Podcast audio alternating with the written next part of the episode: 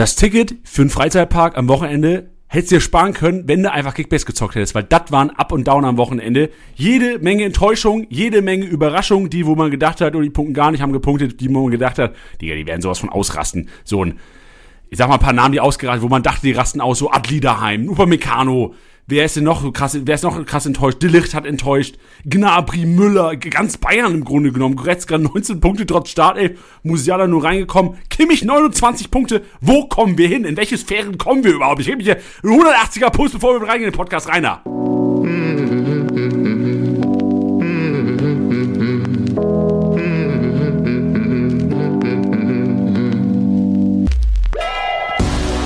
Spieltagssieger Besieger, der Kickbase Podcast. Mit deinen Hosts Titti und Janni. Powered by Tipico Sportwetten. Und jetzt kommen wir mal alle wieder ein bisschen runter, sonst wird das heute hier nichts mit dem Podcast. Schön, dass ihr mit dabei seid. Das ist Spieltagssieger Besieger, der Kickbase Podcast mit euren Hosts Tiddy und Jani. Ich bin Jani und ich begrüße Tiddy. Tiddy, hi. Hallo, hallo, hallo. Da ist es ja mal hier direkt furios losgegangen. Also so ein Intro hatten wir schon lange nicht mehr. Vielleicht ist es sogar das, einer meiner Lieblingsintros aller Zeiten. Ich, hab, ich musste ich richtig runterkalmen, erstmal als Intro gerade lief. Da ich, Jani, du musst hier, du hast hier noch eine Arbeit, der du nachgehen musst. Ja, aber das sagen wir auch so oft, ne? Also natürlich, Professionalität steht bei uns, wie ihr vielleicht wisst, an erster Stelle. Unten. Ach so, ah, okay. Aber natürlich auch die Emotionalität, denn da, davon lebt Kickbase ja auch. Davon lebt Kickbase auch. Ähm, ich habe ich hab auch mal reingeschaut, so die Spieltage so der, der Leistungsträger der Ligen, da haben echt viele durchgehend daneben gegriffen. Aber ich muss sagen, ich habe in einer Liga, in der ich äh, nochmal richtig rangeklotzt habe, über 1000 Punkte geholt, bin knapp am Spieltagssieg vorbeigerutscht und dachte mir, das ist wieder so ein klassischer Spieltag, wo viele daneben gegriffen haben, aber bei mir lief's gut. Alter, was wir also über 1000 Punkte habe ich in keiner einzigen Liga geschafft, nur in der, in der zweiten Liga. Da, da lief's gut. So morgen, wenn ihr Zweitliga Podcast hört mit Tusche, da werde ich gut gelaunt sein. Heute nicht, weil ich habe tatsächlich in keiner Liga über 912 war das meiste in der Office Liga. In allen anderen weniger. Ja, ich habe einmal 1175 geknackt. Wen hast du denn da so? Wen, wen hast du da gesetzt? Äh, Adiemi, Ah, ja. Der einzige Bayern-Spieler, den ich habe, ist der einzige, der auch gepunktet hat, nämlich Alfonso Davies mit zwei Assists. Ah, okay, krank. Ähm, und dann kommt tatsächlich auch keine Torbeteiligung mehr, aber trotzdem viele Punkte äh, in Form von Gibril So, Ralf Fährmann, der sich so gelohnt hat. Alter, zu Null, Ralle. Ja, wirklich. Äh, Schalke 0-0. Ähm, Kone habe ich, Geil. Stöger 85 Punkte, Jan 82, Lindström 68, Riasson 66, Van de Feen 56 und Frimpong 36. Alter, ich check jetzt erst, dass er wirklich Schalke dieses Jahr viermal zu Null gespielt hat. Ja. Also back to back to back to back 0-0 gespielt. Ist auch das erste Mal in der Bundesliga-Historie hat es ein Team geschafft. Warum ist es so below the radar irgendwie, oder? Ich krieg das, also, ist, berichtet darüber keiner? Ja, doch, also ich glaube, das, das wird schon abgefeiert, sage ich jetzt mal. Ich habe mir dann aber auch nochmal die Tabelle angeschaut und dachte mir, natürlich ist es, ist es gut für Schalke, da auf jeden Fall Punkte mitzunehmen. Vor allem jetzt so, nehmen wir jetzt das äh, aktuellste Beispiel mit, mit Union Berlin, dass du sagst, hey, gegen den Zweitplatzierten ähm, oder vor dem Wochenende Zweitplatzierten der Bundesliga 0-0 spielen, natürlich muss man das mitnehmen. Aber es bringt dich halt auch nicht so voran, ne? Das stimmt. Weißt du, was mich gerade schockt? Ich gucke gerade so ein bisschen durch, durch ein Live-Match nochmal durch, was man so eigentlich so Montagmittags halt so macht, ne? Dominik Soboschlei. Also generell, wenn du Besitzer warst, in der Challenge, irgendwo, erste Bundesliga Championship, habe ich aufgestellt, Brand und Soboschlei auch. Also generell, wenn du Brand und Soboschlei im Team hast, ey, die haben nicht geil gepunktet bis zum, dann, was heißt, 94. bei Brand und 91. bei Soboschlei. Soboschlei hat trotzdem noch 272 Punkte gemacht, ja. mit zu null auch. Und Brandt auch nochmal, was hat Brandt gemacht am Ende? 181. So, der hat ein Kackspiel gemacht eigentlich. Und am Ende macht er die Punkte. Die, die beiden triggern mich hart, weil ich es halt auch nicht hab einfach. Ja. Ja, verstehe ich. Ich meine, bei mir ist es halt ähnlich mit Davies, aber da ist es gut gegangen. das war auch relativ spät, ne? Bei den Bayern das letzte Tor? Ähm, ja. Wie ja. 92. oder so? Genau, genau. Gladbach hatte ja, hatte ja äh, 3-1 geführt und dann sind sie nochmal rangekommen. So späte Tore generell, spät nochmal einen Dreher drin gehabt. Auch bei gestern Leverkusen Mainz war auch so spät nochmal eine Explosion, ne? Ey, ich sag's euch ganz ehrlich, ich hab's, ich hab's vorhin schon kurz erzählt, ähm, als, als, als wir hier ein, ein, ein, ein internes Meeting hatten. Ich sag's jetzt für euch allen auch nochmal. Ich habe Sonntagabend Fußball geschaut und ich habe viel geschaut dieses Wochenende. Und dann macht Leverkusen das 1-0 und kennt ihr das? Vielleicht sagen jetzt 90% der Leute, nee, das kenne ich wirklich nicht. Ich habe es angeschaut und dachte mir so, boah, irgendwie kickt's mich grad gar nicht ich war so, ich kann es mir jetzt gerade irgendwie nicht reinziehen. Jetzt fü- führt Leverkusen 1-0, passt. So. Dann habe ich ausgemacht? dann habe ich ausgemacht Ah ja. und dann äh, war es ja dann nochmal, also ging es ja nochmal völlig ab. Mainz dann noch mit den zwei Kisten, Leverkusen nochmal mit dem 2-2 rangekommen, schick getroffen, wo ich meinen Augen auch schon erst gar nicht trauen konnte. Dann noch die rote Karte, Elva dann am Ende. Also das war auf jeden Fall eine Achterbahnfahrt, wie du sie vorhin erwähnt hast. Verrückt. Und wenn man auch drüber nachdenkt, wenn du so, so ein kurzes Recap vom Wochenende, wenn du jemanden sagen würdest, der den Spieler nicht gesehen hat, würdest, du- würdest du sagen, Wirtz saß auf der Bank, Bellingham sitzt auf der Bank, Musiala sitzt auf der Bank, Frimpong und Schick, beide auch Bank. Gab's noch andere Überraschungen auf der Bank? Äh, Nicht auf der Bank, aber in der Startelf mit Blind Ja, hier- und Grafenberg. Ja, genau. Bayern. Und Alea auf der Bank. War auch, Ja. war, war finde ich auch überrascht. Süle auf der Bank. Wer war noch krasses auf der Bank? Ja, waren viele auf der Bank. Die Bayern starten. Kramaric, Kramaric auf der Bank. Aber generell Bayern und Dortmund Startelf hatten ja viele aus dem, Kom- komplett aus dem Konzept geschmissen. ja. So Cancelo auf der Bank. Ja, ja, das war, war schon wild. Also ich muss mich auch bei allen entschuldigen, nachdem ich auch Köln so groß angekündigt habe für das Wochenende, dass, also dass Stuttgart dann auch dann so ausgeflippt ist, das hätte ich ja nicht gedacht. Ey, dass Skiri nicht vom Platz geflogen ist, für mich ein Riesenwunder. Das- also am, Wo die roten nicht. Karten am Wochenende waren ungleich verteilt. Also da waren auch einige Entscheidungen dabei grundsätzlich, wo ich mir auch dachte, gab es ja dann auch den, den medialen Aufschrei auf jeden Fall, auch auf Social Media und Co. Also das war wieder keine Bewerbung für den VAR. Nee, aber irgendwo, ich glaube, wenn man das Ganze sieht, klar ist man jetzt emotional nach dem Wochenende. Ich bin immer noch der Meinung, dass der VAR den Schiedsrichter gerechter macht. Ja. okay. Nein, ich, ich bin jetzt auch nicht. Ich Sag ehrliche Meinung, so, Tiddy. Bitte? Du kannst ja ehrliche Meinung sagen. Ja, ich meine, das haben wir auch schon mal gemacht. Wir müssen jetzt auch aufpassen, dass wir jetzt hier nicht eine sportpolitische Diskussion starten. Ähm, ich, ich, ich glaube, ich habe die allgemeinste Meinung, indem ich sage, ja, unterschreibe ich, wenn er halt dann eben auch genauso funktioniert, wie es geplant ist. Und das, äh, wenn das halt nicht stattfindet, dann macht es halt auch keinen Sinn. Und dann finde ich es immer ein bisschen zu schade für die Leute im Stadion, für den Zuschauer, auch für die Spieler teilweise, wenn halt dann einfach mal zeitlang einfach gar nichts geht. Also das ist dann, jetzt mein an dem einem Wochenende, als es hieß, jetzt da war die Connection weg. Ja, das, ich weiß nicht, wer da, wer da kommentiert hat, der meinte auch so, naja, aber dann, solange die Verbindung hergestellt wird, dann nimm's halt wieder in die eigene Hand, so ungefähr. Und wenn ich mir dann anhöre, dass das die Argumente sind, yo, der VAR ist jetzt schon so lange oder jetzt so und so viele Jahre in der Bundesliga etabliert, das ist jetzt der Grund, warum wir ihn auch nicht mehr wegnehmen. Das ist so, wo ich mir denke, das ist halt auch kein Argument. Also, ich finde, ich finde es schwierig, wenn man Anti nur die ganze Zeit dagegen schreit, weil ja, es könnte auch besser sein. Ich finde aber auch, dass von Seiten des DFBs sich da jetzt auch irgendwie nicht so krass mit befasst wird, dass man jetzt sagt, okay, es gibt geile Lösungsvorschläge oder auch mal die Einsicht, dass da was nicht klappt.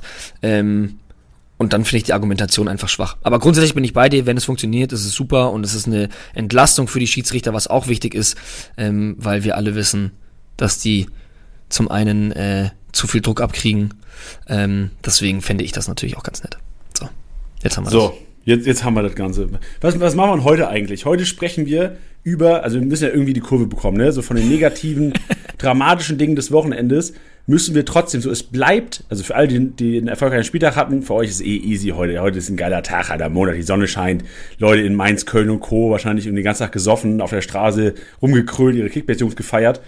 Ähm, aber für alle anderen, so, wir müssen heute die Kurve kriegen. So, wir haben keine Wahl. So, Ausfälle, Rückkehrer, hier wittern wir Chancen. Heute der Titel und wir sprechen drüber, weil nun mal dieser durchwachsene Spieltag von vielen Chance ist, jetzt auf dem Transfermarkt aktiv zu werden und nochmal umzubauen. Weil es Leute gibt, die eigentlich wochenlang keine Relevanz hatten. Keiner hat irgendwie, die sind durch den Markt durchgelaufen gefühlt.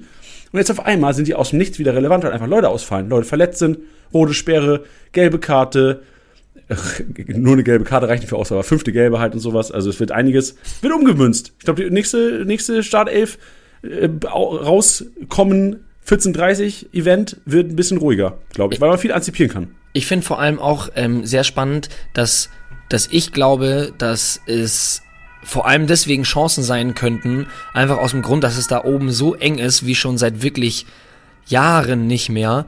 Ähm, und da ist es dann für mich so, das werden die Mannschaften spielen, die halt performen. Und der, alle Trainer werden die Spieler auf den Platz schicken, von denen sie, von denen sie überzeugt sind, dass sie jetzt gerade die beste Wahl sind.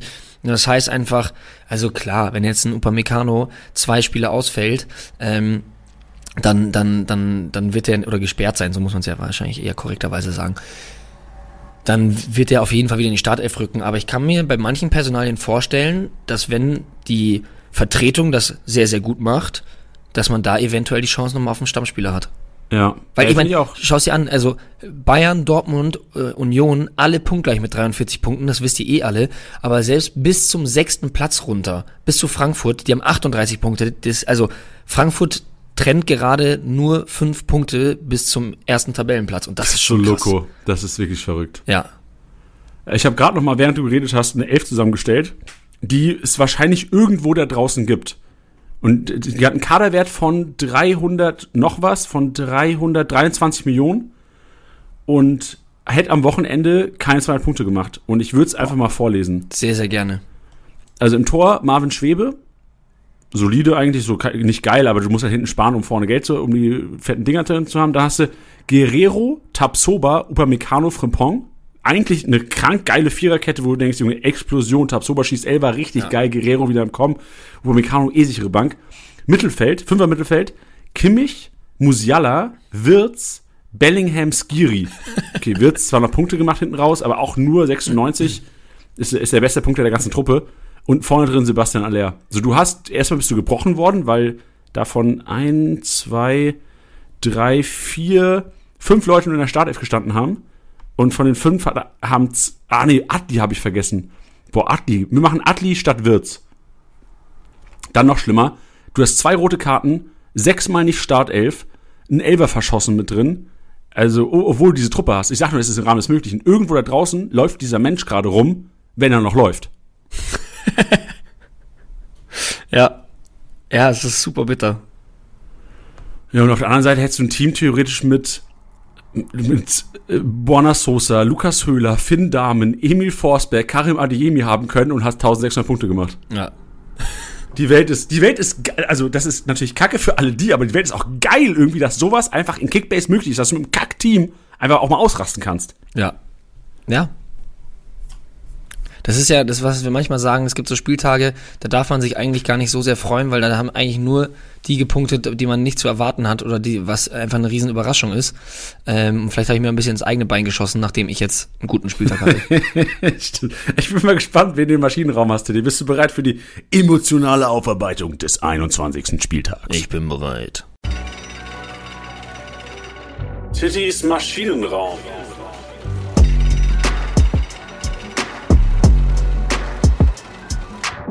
Ja, hallo, da sind wir wieder. Es heißt die emotionale Aufarbeitung des 21. Spieltags, obwohl ich mu sagen muss, dass es bisher schon wirklich sehr, sehr emotional war. Wir aber auch irgendwie gute Laune haben. Vielleicht liegt es wirklich an der Sonne. Gute Laune bereitet. Ich hatte mir schon überlegt, ob ich einfach jeden Gladbacher hier einfach mal aufzählen sollen, weil es mich persönlich einfach immer riesig freut, wenn die Bayern verlieren. Aber ich, ich mach's nicht. ich muss trotzdem Aber hab's auch mal erwähnt, einfach auch. ja, ich fand, ich fand die Idee gut, aber dann dachte ich mir, oh Gott, das nervt dann bestimmt wieder irgendjemanden. Aber Alle ähm, Bayern-Fans wahrscheinlich. ja, natürlich. Aber man muss trotzdem äh, dort jemanden hervor oder welche hervorheben. Zum einen einfach nur, oh, falls äh, ich hätte es ihm so gegönnt, der Lattenschuss von Benzebaini. Hat irgendjemand gemessen, wie schnell der war? Safe hat irgendjemand das gemessen. Also, Aber wir kennen halt diesen irgendeinen nicht. Aber das, das war komplett absurd. Also wie der da drauf geschweißt hat und das Ding da eingeschlagen ist, ähm, oder fast eingeschlagen wäre. War das, ich- war das Volley oder Dropkick? Ähm, ich glaube, der kam noch, kam der gerollt, oder? Echt? Ich hab, irgendwie habe ich im Kopf, dass es ein Dropkick war. Ich habe, ich hab's das Aber ja. vielleicht will ich es einfach nur haben, dass es ein Dropkick war. Ja. Ich, ich muss dann, auch- dann muss ich dann noch mal genauer hinschauen. Aber ich dachte eigentlich, dass der so angerollt kam und er dann einfach gezündet hat. Ähm, da, da muss ich Wolf Fuß zitieren, der irgendwie vor einem oder zwei Spieltage noch gesagt hatte, den hat er nur gehört. Ist- In Form von Jan Sommer dann. Ähm, dann, natürlich, ihr habt alle drauf gewartet, Tiküs muss ich natürlich reinschmeißen. Ich dachte, ich habe mich natürlich gefreut, als er getroffen hat. Ich, wie ihr wisst, ich habe ihn in keiner Liga, bin aber ein großer Fan. Und dann war ich so ein bisschen so, ach komm, dann trifft er auch mal. Hat sich im Nachhinein aber auf jeden Fall bewährt beim, äh, beim Endstand von 3-2, dass er es dann noch gemacht hat. Weißt du, ich war so ein bisschen so, ja, gut, dass sie es gemacht haben, aber haben sie jetzt auch nicht gebraucht, so ungefähr. Aber, ähm, ja, war dann am Ende dann doch sehr essentiell. Und wenn ich auch noch reinsch äh, reinschmeißen möchte, Ich habe am, am Samstag, haben wir auch in einer größeren Gruppe zusammengeschaut und ich kam aus dem Schwärmen nicht mehr raus. Klar, Bayern haben zu zehn gespielt, aber das ändert nichts daran, dass es einfach ein grandioser Fußballer ist, den wir meiner Meinung nach nicht mehr lange in der Bundesliga sehen werden, weil er zu einem größeren Verein wechseln wird. Und das ist Manu Kone. Der macht einfach so Bock. Der macht so Bock und ist einfach so ein grandioser Fußballer. Deswegen bin ich mal gespannt, wie lange der noch äh, Gladbach oder auch der Bundesliga erhalten bleibt. Was glaubst du, für wie viele Millionen geht der? Also ist ja ist so ein typischer England-Spieler eigentlich, oder? Boah, ich kenne die, ich kenne die, ich kenne die Vertragssituation nicht genau. Also ich weiß nicht, ob der eine Ausstiegsklausel hat. Ich weiß nicht, wie lange der Vertrag noch äh, ja, läuft, aber ich kann mir schon gut vorstellen, dass jetzt gerade ein Premier League, also klar, wir brauchen jetzt nicht über Chelsea reden, die für einen Enzo Fernandes 120 Millionen äh, latzen. Also da ist gerade eh alles in einem Ungleichgewicht, aber wenn da jemand ernst macht, kann ich mir schon vorstellen, dass der für 40 Millionen oder sowas wechselt. 30, 40. Kann ich mir schon also vorstellen. gerade laut transfermarkt.de einen Marktwert von 25 Millionen Vertrag bis 2025. Ja. Und für, für 9 Millionen hat Gladbach den Einkauf. Finde ich auch schon teuer. Der war damals vor für einen 19-Jährigen 9 Millionen ausgeben, der damals bei, wo der Toulouse hat der gezockt. Ist das französische erste Liga überhaupt? Ja. Müssten sie eigentlich. Ja, hast du, aber ich meine, es ist ja auch so ein bisschen so ein Modell, oder? So ein bisschen Tradition inzwischen. Du kaufst junge Franzosen ein, die eine super Schulung bekommen haben, eine super Ausbildung und verkaufst sie dann teuer nach England. Ja. Ja, aber ja, also, recht. Solange wir ihn noch haben, genießen, Alter, solide und sogar aus Kickbase-Sicht, obwohl zentrales Mittelfeld, so ein bisschen Sechserposition, echt ähm, immer wieder interessant, immer wieder ausreißt, aber halt leider auch. Deswegen, ich, ich bin nie so geil auf Kone irgendwie, weil ich immer auch sehe, dass er echt langweilige Spiele hat, wo er halt nur so 30, 40 Punkte macht, trotzdem Total. irgendwie 1-1 oder sowas. Total, das verstehe ich auch. Das ist halt, also das ist immer auch das, was ich sag. So, warum man froh sein soll, Spieler in der Bundesliga zu sehen, weil manchmal denke ich mir so, klar, ein Haaland wechselt und dann ist man aber auch so, ja, wie traurig ist man denn? Weil wenn der bei City bombt, dann kriegst du es auch über YouTube-Highlights mit oder irgendwo auf Instagram oder sonst irgendwas, ne? Und so viel mehr als dann wirklich seine Tore schießen, dafür sind es halt ziemlich viele. Aber äh, unabhängig davon ist jetzt äh, Haaland nicht so spektakulär wie jetzt so Mittelfeldspieler wie jetzt ein Kone und ein Bellingham, finde ich einfach, weil das sind immer so diese kleinen Situationen, weißt du, so eine Körpertäuschung vor der Ballannahme, ähm, vielleicht mal ein, Pass, der in den Rücken gespielt wird, den er trotzdem annimmt. Und das sind so diese kleinen Nuancen, an denen ich super viel Spaß habe, die du aber niemals siehst, wenn der jetzt, keine Ahnung, wenn der jetzt nach Spanien wechselt, dann wirst du klar vielleicht irgendwann mal Highlights sehen oder wenn er ein Tor schießt oder sowas. Aber genau diese, diese kleinen Sachen sieht man nicht. Deswegen bin ich auch immer noch der Meinung, dass, dass ich ja auch schon mal gesagt habe, mit dieser mit dieser Mittelfeldspieler-Diskussion, Bellingham, Petri und weiß nicht was, dass ich glaube, dass da viele Leute Bellingham noch nicht auf dem Zettel haben, weil sie nicht genug Bundesliga schauen. Was ja auch in Ordnung ist. Also, dass jemand in Spanien jetzt nicht Bundesliga guckt, das verstehe ich schon auch. Ich verstehe es nicht, aber okay. okay. Wenigstens für Kickbase halt. So. Ja, eben. Ja, Obwohl, gut, wir, haben ja auch, die- wir haben ja auch spanische erste Liga in Ja, Kickbase. eben. Eben. Ähm, ich mache mal weiter im Text, denn Gerne. zum einen möchte ich auch noch in den Maschinenraum äh, packen Pellegrino Matarazzo. Und jetzt denkst du dir, hä? Dieses Wasser ist aber teuer. Das ist, ja, San Pellegrino. Ähm, denn, klar, 0-1 verloren, darum geht's aber nicht, denn ich fand es ein starkes Zeichen, als er Kevin Vogt ausgewechselt hat. Hast du die Szene gesehen? Ich habe die Szene nicht gesehen, aber ich, kannst du einmal bitte beschreiben für alle, die es nicht gesehen haben? Selbstverständlich. Vogt hat äh, in einem Zweikampf, ich glaube von Jeboa war's, hat er einen, Schlag ins Gesicht bekommen. So, das war keine Absicht, gar nichts, aber hat er einen ganz guten Schlag bekommen, wurde dann dann auch ein bisschen behandelt und Matarazzo hatte sich dann entschieden, obwohl Vogt meinte, yo, er ist wieder ready, hat er gesagt, hey, nee, d- it's not gonna happen ähm, und hat Bicakcic gebracht und hat Vogt äh, auf die Bank gesetzt. Das hat sich danach dann ja auch, glaube ich, ähm, war war es die richtige Entscheidung, weil der saß da noch und war echt ein bisschen benommen. Ähm, ist natürlich immer die Sache, dass dass man man muss ja nicht immer eine Gehirnerschütterung haben, um um ausgewechselt zu werden, sondern man muss einfach ja sensibler mit diesen Kopfverletzungen umgehen. Das ist ja Gott sei Dank jetzt schon von Schiedsrichterseite aus so, beziehungsweise von der Liga aus so geregelt. Und dass da jetzt dann ein Trainer auch dann, dann mal sagt so, hey, nee, du gehst jetzt einfach mal raus, ähm, fand ich ein sehr, sehr starkes Zeichen und würde ich mir auch in Zukunft erhoffen, dass sich da einige dran ein Beispiel nehmen. Gab es nicht sogar da eine Meldung, dass auch der Teamarzt da irgendwie mitentscheidend dabei war? Also es gibt eine Liga-Insider-Meldung, die heißt Teamarzt entscheidet sich für Vogt-Auswechslung. Vielleicht ist das doch gar nicht Matarazzo gewesen. Dann, dann das, dann das Ah, guck mal hier. sag ich jetzt mal. Ah, hier. Ähm, er wollte rein, also Matarazzo, Zitat, er wollte rein, ich wollte auch, dass er reingeht, so Ah, sagte okay, der Coach. oh. Aber dann haben wir spät die Information bekommen von unserem Doktor, dass er nicht mehr spielen kann. Okay. Es sei schlichtweg zu riskant gewesen. Er hat einen Kopfstoß bekommen und es wurde deshalb entschieden, dass er Gefahr, okay, it.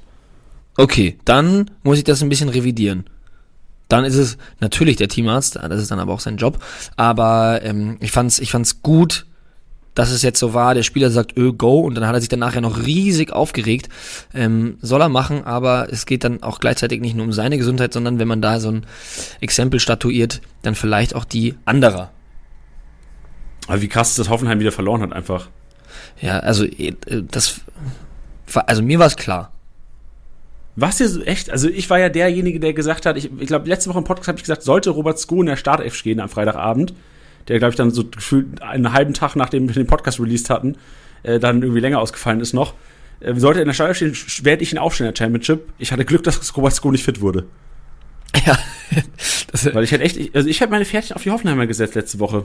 Ich weiß, ich Ab- hatte ja, aber ich hatte ja wiederum gesagt, Augsburg macht's. Einfach drittes Heimspiel dieses Jahr gewonnen. Hoffenheim weiterhin nur einen Punkt in diesem Kalenderjahr geholt. Ähm, es war für mich eigentlich ein klares Mismatch. Klar, es ist jetzt nur 1-0 ausgegangen. Augsburg jetzt auch nicht so ähm, die, die massiven Punkte geholt, wenn ich mich da jetzt äh, recht entsinne. Also klar, das, dieses äh, Rauveleo mit dem, mit dem zu Null Bonus und dem Assist hat viele geholt, Gikiewicz wie immer. Ähm, aber es, ansonsten war es jetzt ja auch nicht so, als hätten die die jetzt vollkommen weggeklatscht, dass ich mir jetzt auf die eigene Schulter klopfen könnte. Zumal ich dann ja auch der Transparenz halber auch sagen muss, äh, ich habe die Kölner ja auch total gesehen. Also es waren ja die zwei Teams, wo ich gesagt habe, das sind die Überraschungen, beziehungsweise vielleicht diese, die Sleeper für das Wochenende Köln und, und, und Augsburg. Und dann Ja, dachte und ich mir eine- schon, als Augsburg das am Freitag, ja, ich dachte mir echt, als am Freitag Augsburg geholt hat, dachte ich mir so, yes, das könnte mein Wochenende werden, dass ich mich am Montag in den Podcast setze, mich selber Maschinenraum nenne, aber das ist so nicht. Nee, fast. Stattdessen, Köln- stattdessen, ja, stattdessen. packe ich noch einen noch einen Stuttgarter mit rein, nämlich Borna Sosa und sein Freistoß. Mm. Mm. Wer, also ich will nicht viel darüber reden, wer ihn nicht gesehen hat, scheuen sich an. Es ist einfach ein Traum. Es macht einfach Viele, Spaß. viele Freistoß, also auch Reus Freistoß fand ich stark. War stark, also der, ja. Satz, der Satz war jetzt nicht so mit, der war jetzt ist nicht so gefallen wie der von Sosa, fand ich, aber auch stark, musst du auch machen. Also muss man echt mal Props geben. Ich finde Freistöße, da lastet so ein Druck auf einem immer. Also ich kenne das, wenn du so aus, aus Spaß auf dem Bolzplatz du denkst, ey, ich schieße jetzt gegen die Latte oder so, auf einmal gucken alle. Das ist ja nochmal was anderes. so äh, Signal Duna Park, ich weiß nicht, wie viele passen da rein, 80.000, 84.000, gucken und du schaffst das Ding da reinzumachen. Und Stuttgart mit dem Druck noch, Alter, Sosa, der, der, der, da lasst der Druck drauf. Wenn das Ding nicht reingeht, wer weiß noch, was noch passiert in dem Spiel. Ja, ja, ja.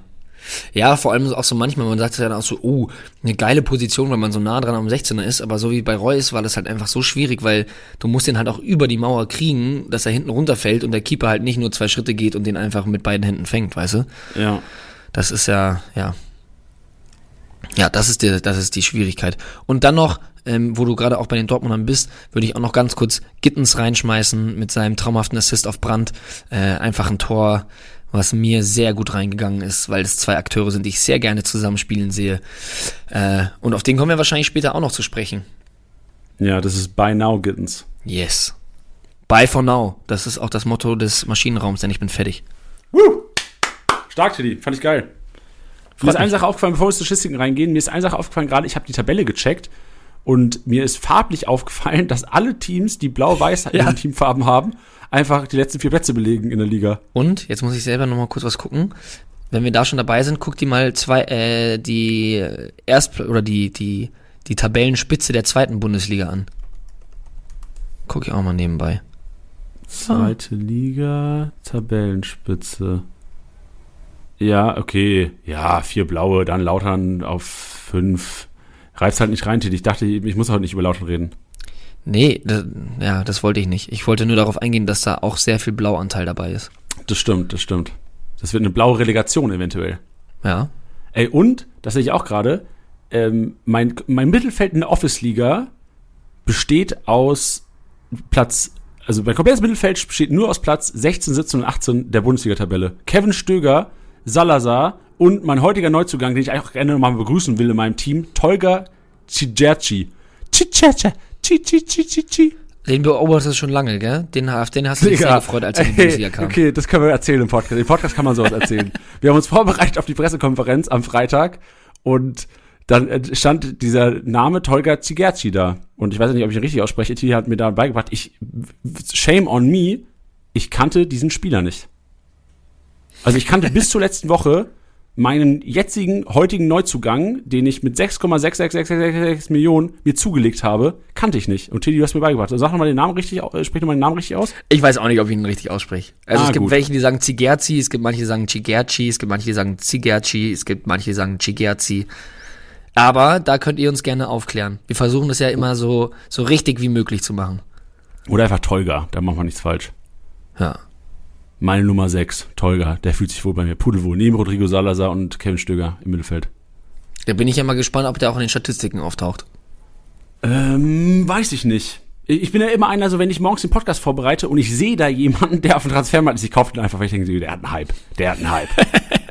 Aber Chigerzi ist, glaube ich, nicht drin. Ich mogel ihn noch irgendwo rein. Gibt- Heute gibt's eine Fake-Statistik einfach. Okay. Eigene Spieler hypen. Lange nicht mehr gemacht. Jeck. Gut, dann jetzt aber. Jetzt kommen wir in den Statistikraum, der ohne Fake News, eventuell aus, ich, ich baue irgendwie äh, mein Tolga rein. Irgendwo kommt der, da hau ich ihn einfach raus. Und vielleicht da, wo es unglaubwürdig ist, nicht, dass irgendjemand wirklich aufgrund des, der Statistik-Snacks Leute kauft. Rein da. Statistik-Snack. Powered by Goal.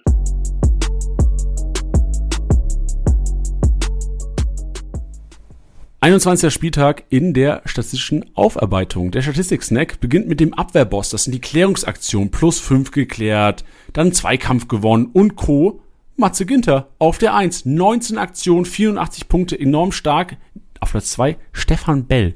Lang nicht mehr gehabt. Also ich habe gefühlt noch gar nicht über den diese komplette Saison geredet. Auf einmal zockt der 18 Abwehraktionen, 82 Punkte. So einer der besten Meister gewesen anscheinend. Ja, vor allem ist ja auch so, was du, was du meintest, eigentlich überraschend, dass der noch gar nicht so hoch im Kurs ist, weil der eigentlich Kickbase, eigentlich immer Kickbase relevant war.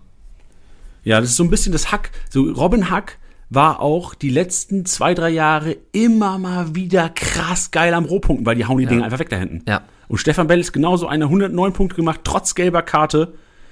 Und stand jetzt, ich überlege gerade, zum 13. Mal in der Startelf. Also es ist eigentlich schon eine Tendenz, dass der schon eher Richtung Stamm gehört. Aber er hat es noch nie, ich frage mich so, wo waren die Kickbase-Punkte? Der stand auch schon in der Startelf, wo er irgendwie 20 Punkte gemacht hat das ganze Jahr. Ja. Also anscheinend, Lever, ich check's halt auch nicht, weil Leverkusen ja eigentlich kein Team ist, was irgendwie hoch rein anspielt, die Leute. Obwohl Asmund hat gespielt, vielleicht deswegen. Ja. Okay, dann ist das einfach die Erklärung jetzt, außer das noch was dazu zu sagen. Äh, Marco Friedl auf der 3, 16 Aktionen, 63 Punkte, stark. Also wir haben, glaube ich, vor zwei Wochen mal gesagt, wir antizipieren Friedl als stärksten Rohpunkter da hinten drin bei den Bremern. So ein bisschen Proof davon. Auf jeden Fall sollte Friedl auf dem Markt rumtanzen irgendwo. Wäre das einer. Kommen wir zum Dribbelkönig. Apropos tanzen. Geil. Davies, Bino Gittens und Frimpong. Frimpong schafft es einfach mit Einwechslung, mit einer Halbzeit auf sechs erfolgreiche Dribblings, zeigt auch einfach, dass, das zeigt auch einfach, dass am Wochenende viel vercoacht wurde, meiner Meinung nach. So, Julian Nagelsmann, also generell Leverkusen und Bayern, meiner Meinung nach vercoacht, weil du's, weil du das Spiel unterschätzt hast. Aber ist es unterschätzen oder ist es dann tatsächlich so, dass du sagst, aufgrund des, des internationalen Businesses machen Ja, wir? aber wo ist denn das internationale Business? Alter, die haben doch ne- frei nächste Woche. Die können die ganze Woche chillen. Naja, aber das bringt dir ja nichts, wenn du nächste Woche chillen kannst, wenn du platt bist von den Spielen, die halt davor waren. Ja, da hast du recht. ja, trotzdem, ich kann mir, also, aber wenn du jemanden zur 45. bringen kannst, dann kannst du ihn doch theoretisch auch von Anfang an bringen und zur 60. runternehmen. Ja, ja, aber ich glaube halt auch einfach, dass, dass, dass die rote Karte halt einfach, also ausschlaggebend dafür war, oder nicht? Also, Ja, aber Frimpong ist doch schon zur Halbzeit gekommen, da gab's doch gar kein Rot, oder? ach so, ich, ich habe jetzt gerade an die Bayern gedacht. Ach so, ah, okay, verstehe ich, ja. Da, es war ja, glaube ich, achte Minute oder sowas und dann hast du dann ein ganz Ja. anderes Spiel und dann ist natürlich doof. Ähm, deswegen, Nee, also ich, wegen, wegen Cancelo rege ich mich nicht auf. Also das verstehe ich. ja. Ja, ja, äh, Leverkusen habe ich auch nicht so ganz verstanden, aber ehrlich gesagt, ich muss auch immer so ein bisschen aufpassen. Ich bin da, ich, ich steig dann nicht durch. Ich steig dann nicht durch, weil ehrlich gesagt ist es jetzt auch nicht so, dass ich jetzt das Gefühl habe, das ist jetzt so ein so ein Pep Guardiola Ding, ähm, wo man irgendwelche Spieler drin hat und sich denkt, oh, was passiert da denn? Und es funktioniert, sondern es ist jetzt auch nicht so, als würden die eine geile Saison spielen. Weißt du, was ich meine? Aber irgendwie auch Ja. keine schlechte, aber es ist so, also ich wiederhole mich am 21. oder nach dem 21. Spieltag, indem ich sage, ich hatte ja gesagt, dass, dass Leverkusen Vizemeister wird. Und das, also davon sind die ja so weit entfernt. Ja, sehr weit.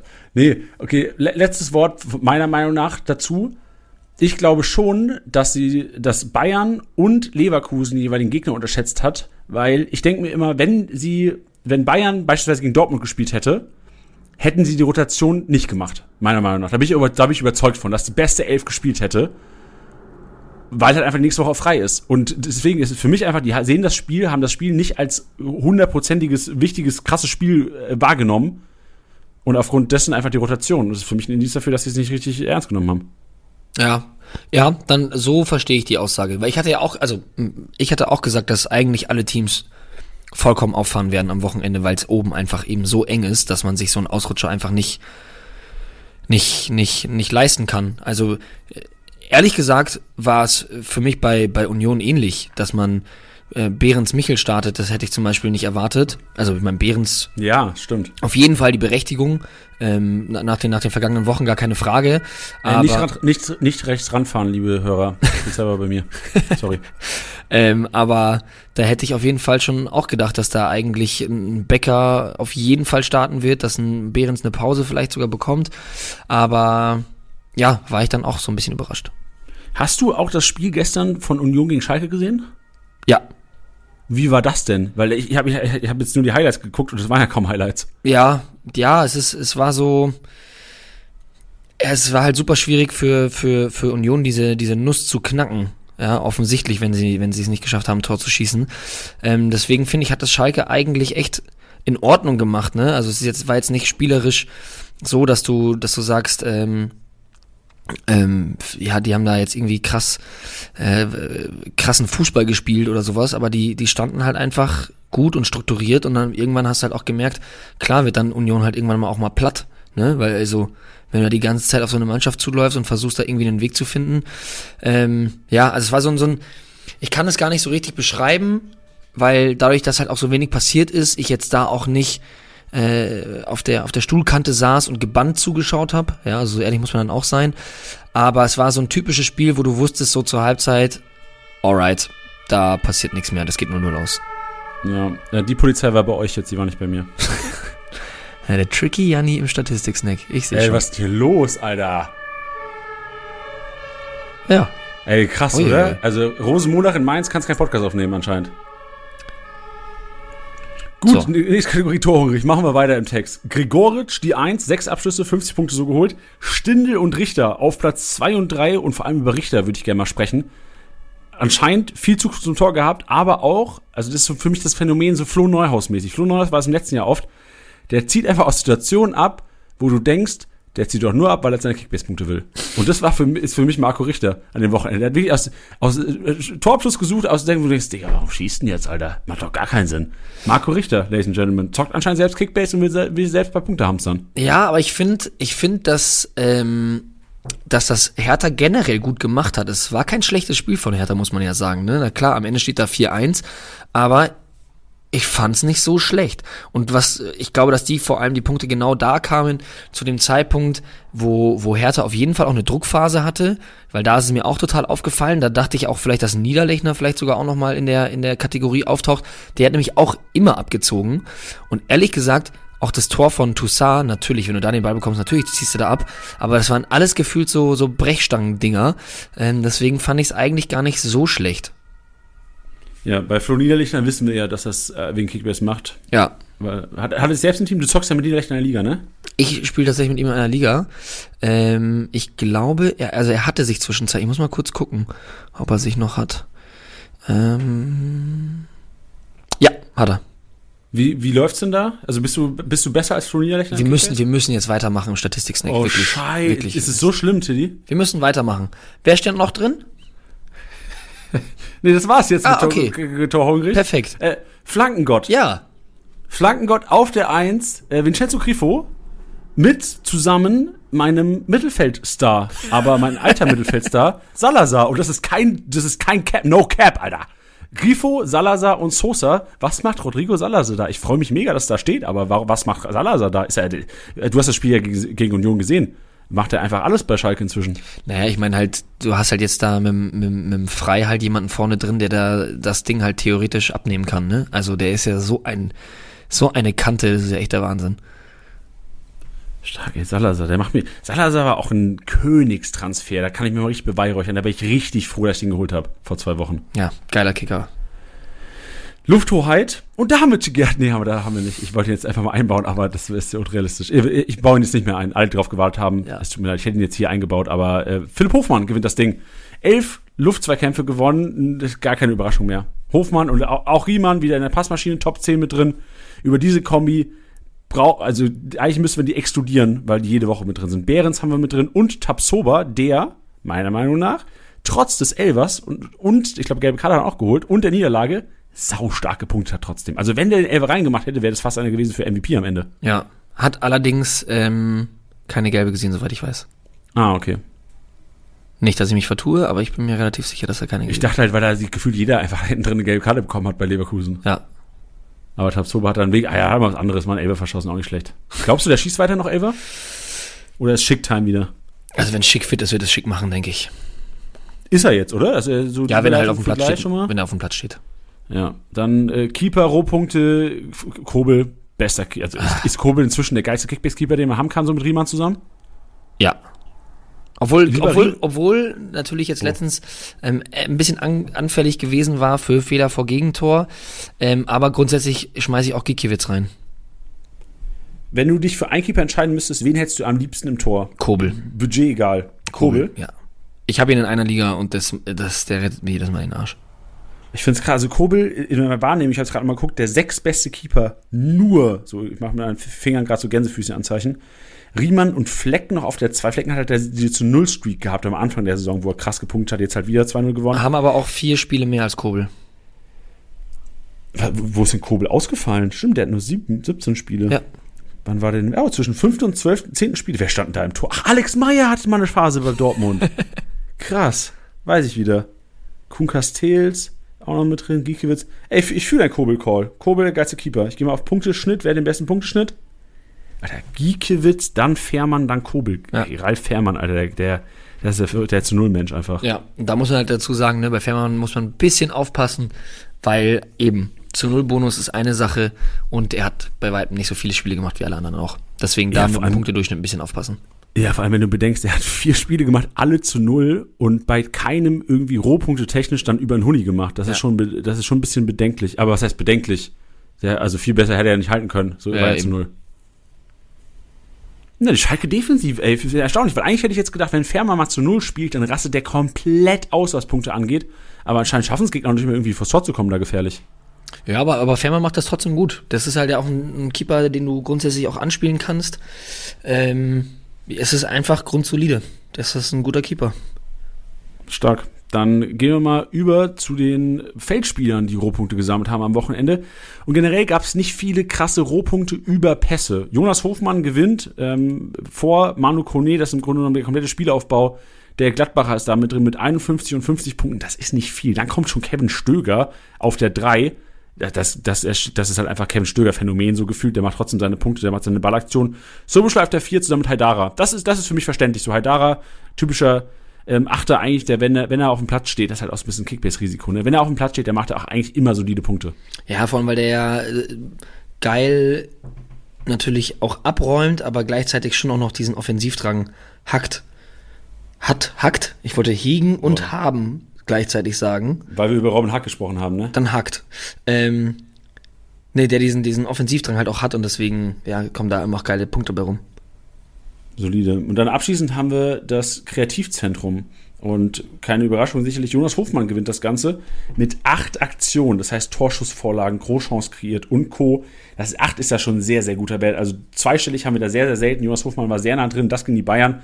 Klar, rote Karte spielt da eine Mega-Rolle. Grifo, Götze und Max. Das finde ich interessant. Auf Platz drei und vier Götze und Max.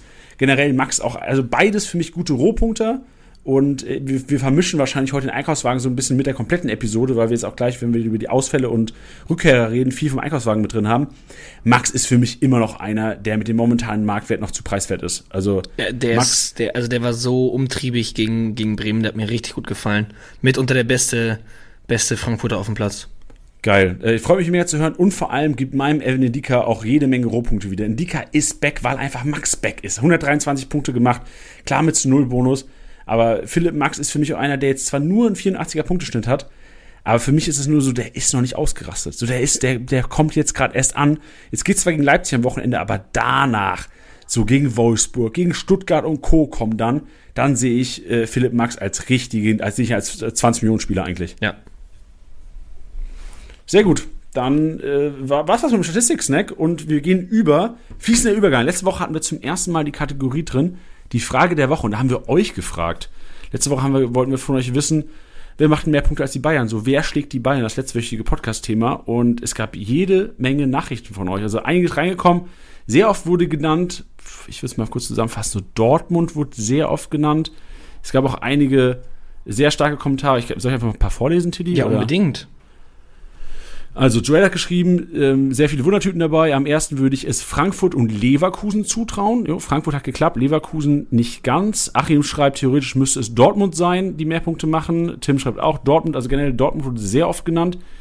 Leverkusen und Dortmund. Ähm, Chong T hat geschrieben, also entweder Leverkusen oder Dortmund, deswegen sage ich Köln. Also Köln wurde generell auch anscheinend noch gesehen. Ähm, boah, ist halt auch sau fies, so Kommentare vorzulesen nach einem Spieltag. Hier hat einer geschrieben, Gladbach ist doch aktuell nur ein Schatten seiner selbst. Sollte Farke nicht bis Mittwoch freigestellt werden, gibt es ein klares 4 zu 0 für die Bayern. So, das ist sau unfair, dem Kollegen jetzt das irgendwie vorzulesen. Aber nur um euch mal so ein Gefühl zu geben, was hier so geschrieben würde von euch. Köln wird Stuttgart rund machen. Augsburg wird sich vor die Bayern schießen und wird Hoffenheim klar abfertigen. Alter, krasse Kommentare. Ihr habt auf jeden Fall starke Meinungen da draußen. Ja, aber das ist ja auch gut so. Also ich meine, deswegen, deswegen machen wir das ja. Ähm, euch damit reinzubringen. Ich meine, die Frage der Woche, wir haben uns zwar schon immer welche welche vorbereitet oder eine Frage der Woche vorbereitet. Wir haben uns das aber auch offen gelassen, dass wir zum Beispiel sagen, okay, warum, warum hat Salazar jetzt, ähm, ist der im Flankengott mit drin? So, das sind dann so, so fast schon wie so Grundsatzfragen. So, ist das jetzt das neue Spiel der, der Schalker oder weiß nicht was, weil wir können nicht jedes Spiel komplett in die Analyse jagen und das nochmal real life anschauen. Ähm, deswegen sind wir da voll auf euren Input angewiesen und deswegen wird es die Frage der Woche vielleicht auch manchmal einfach spontan geben, wenn wir einfach mal sagen so, boah, da brauchen wir Hilfe, das interessiert uns, sagt uns doch mal Bescheid. Deswegen, es muss jetzt nicht immer so ein endgültiges Ding sein, wie zum Beispiel, wer gewinnt den nächsten Spieltag. Ähm, deswegen freut euch da auf weitere Fragen der Woche und vielen Dank, dass ihr da so rege reingeschrieben habt. Das ist ja saugeil. Die Frage der Woche.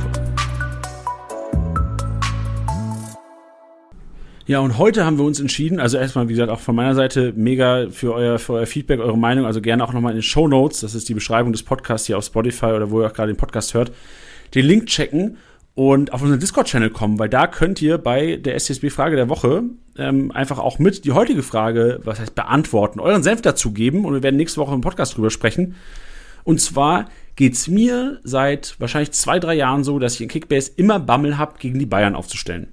Und ich manage auch aktiv so, das heißt, wenn ich irgendwie in Bayern, wenn ich weiß, pff, mein, es war jetzt, als Frankfurt in Bayern gespielt hat, mein Jesper Lindström spielt gegen die Bayern.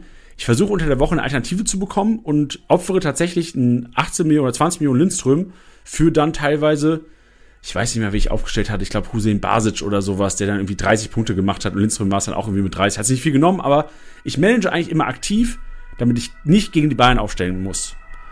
Und meine Frage, auch gerne erstmal an dich, Tilly, aber ich weiß, du hast einen kleinen anderen Take als ich. Wie macht ihr es? Managt ihr auch aktiv dagegen, ähm, Spieler gegen die Bayern unten lassen zu können? Oder geht ihr oftmals das Risiko ein, weil es wurde ja auch in der letzten Zeit öfters mal belohnt?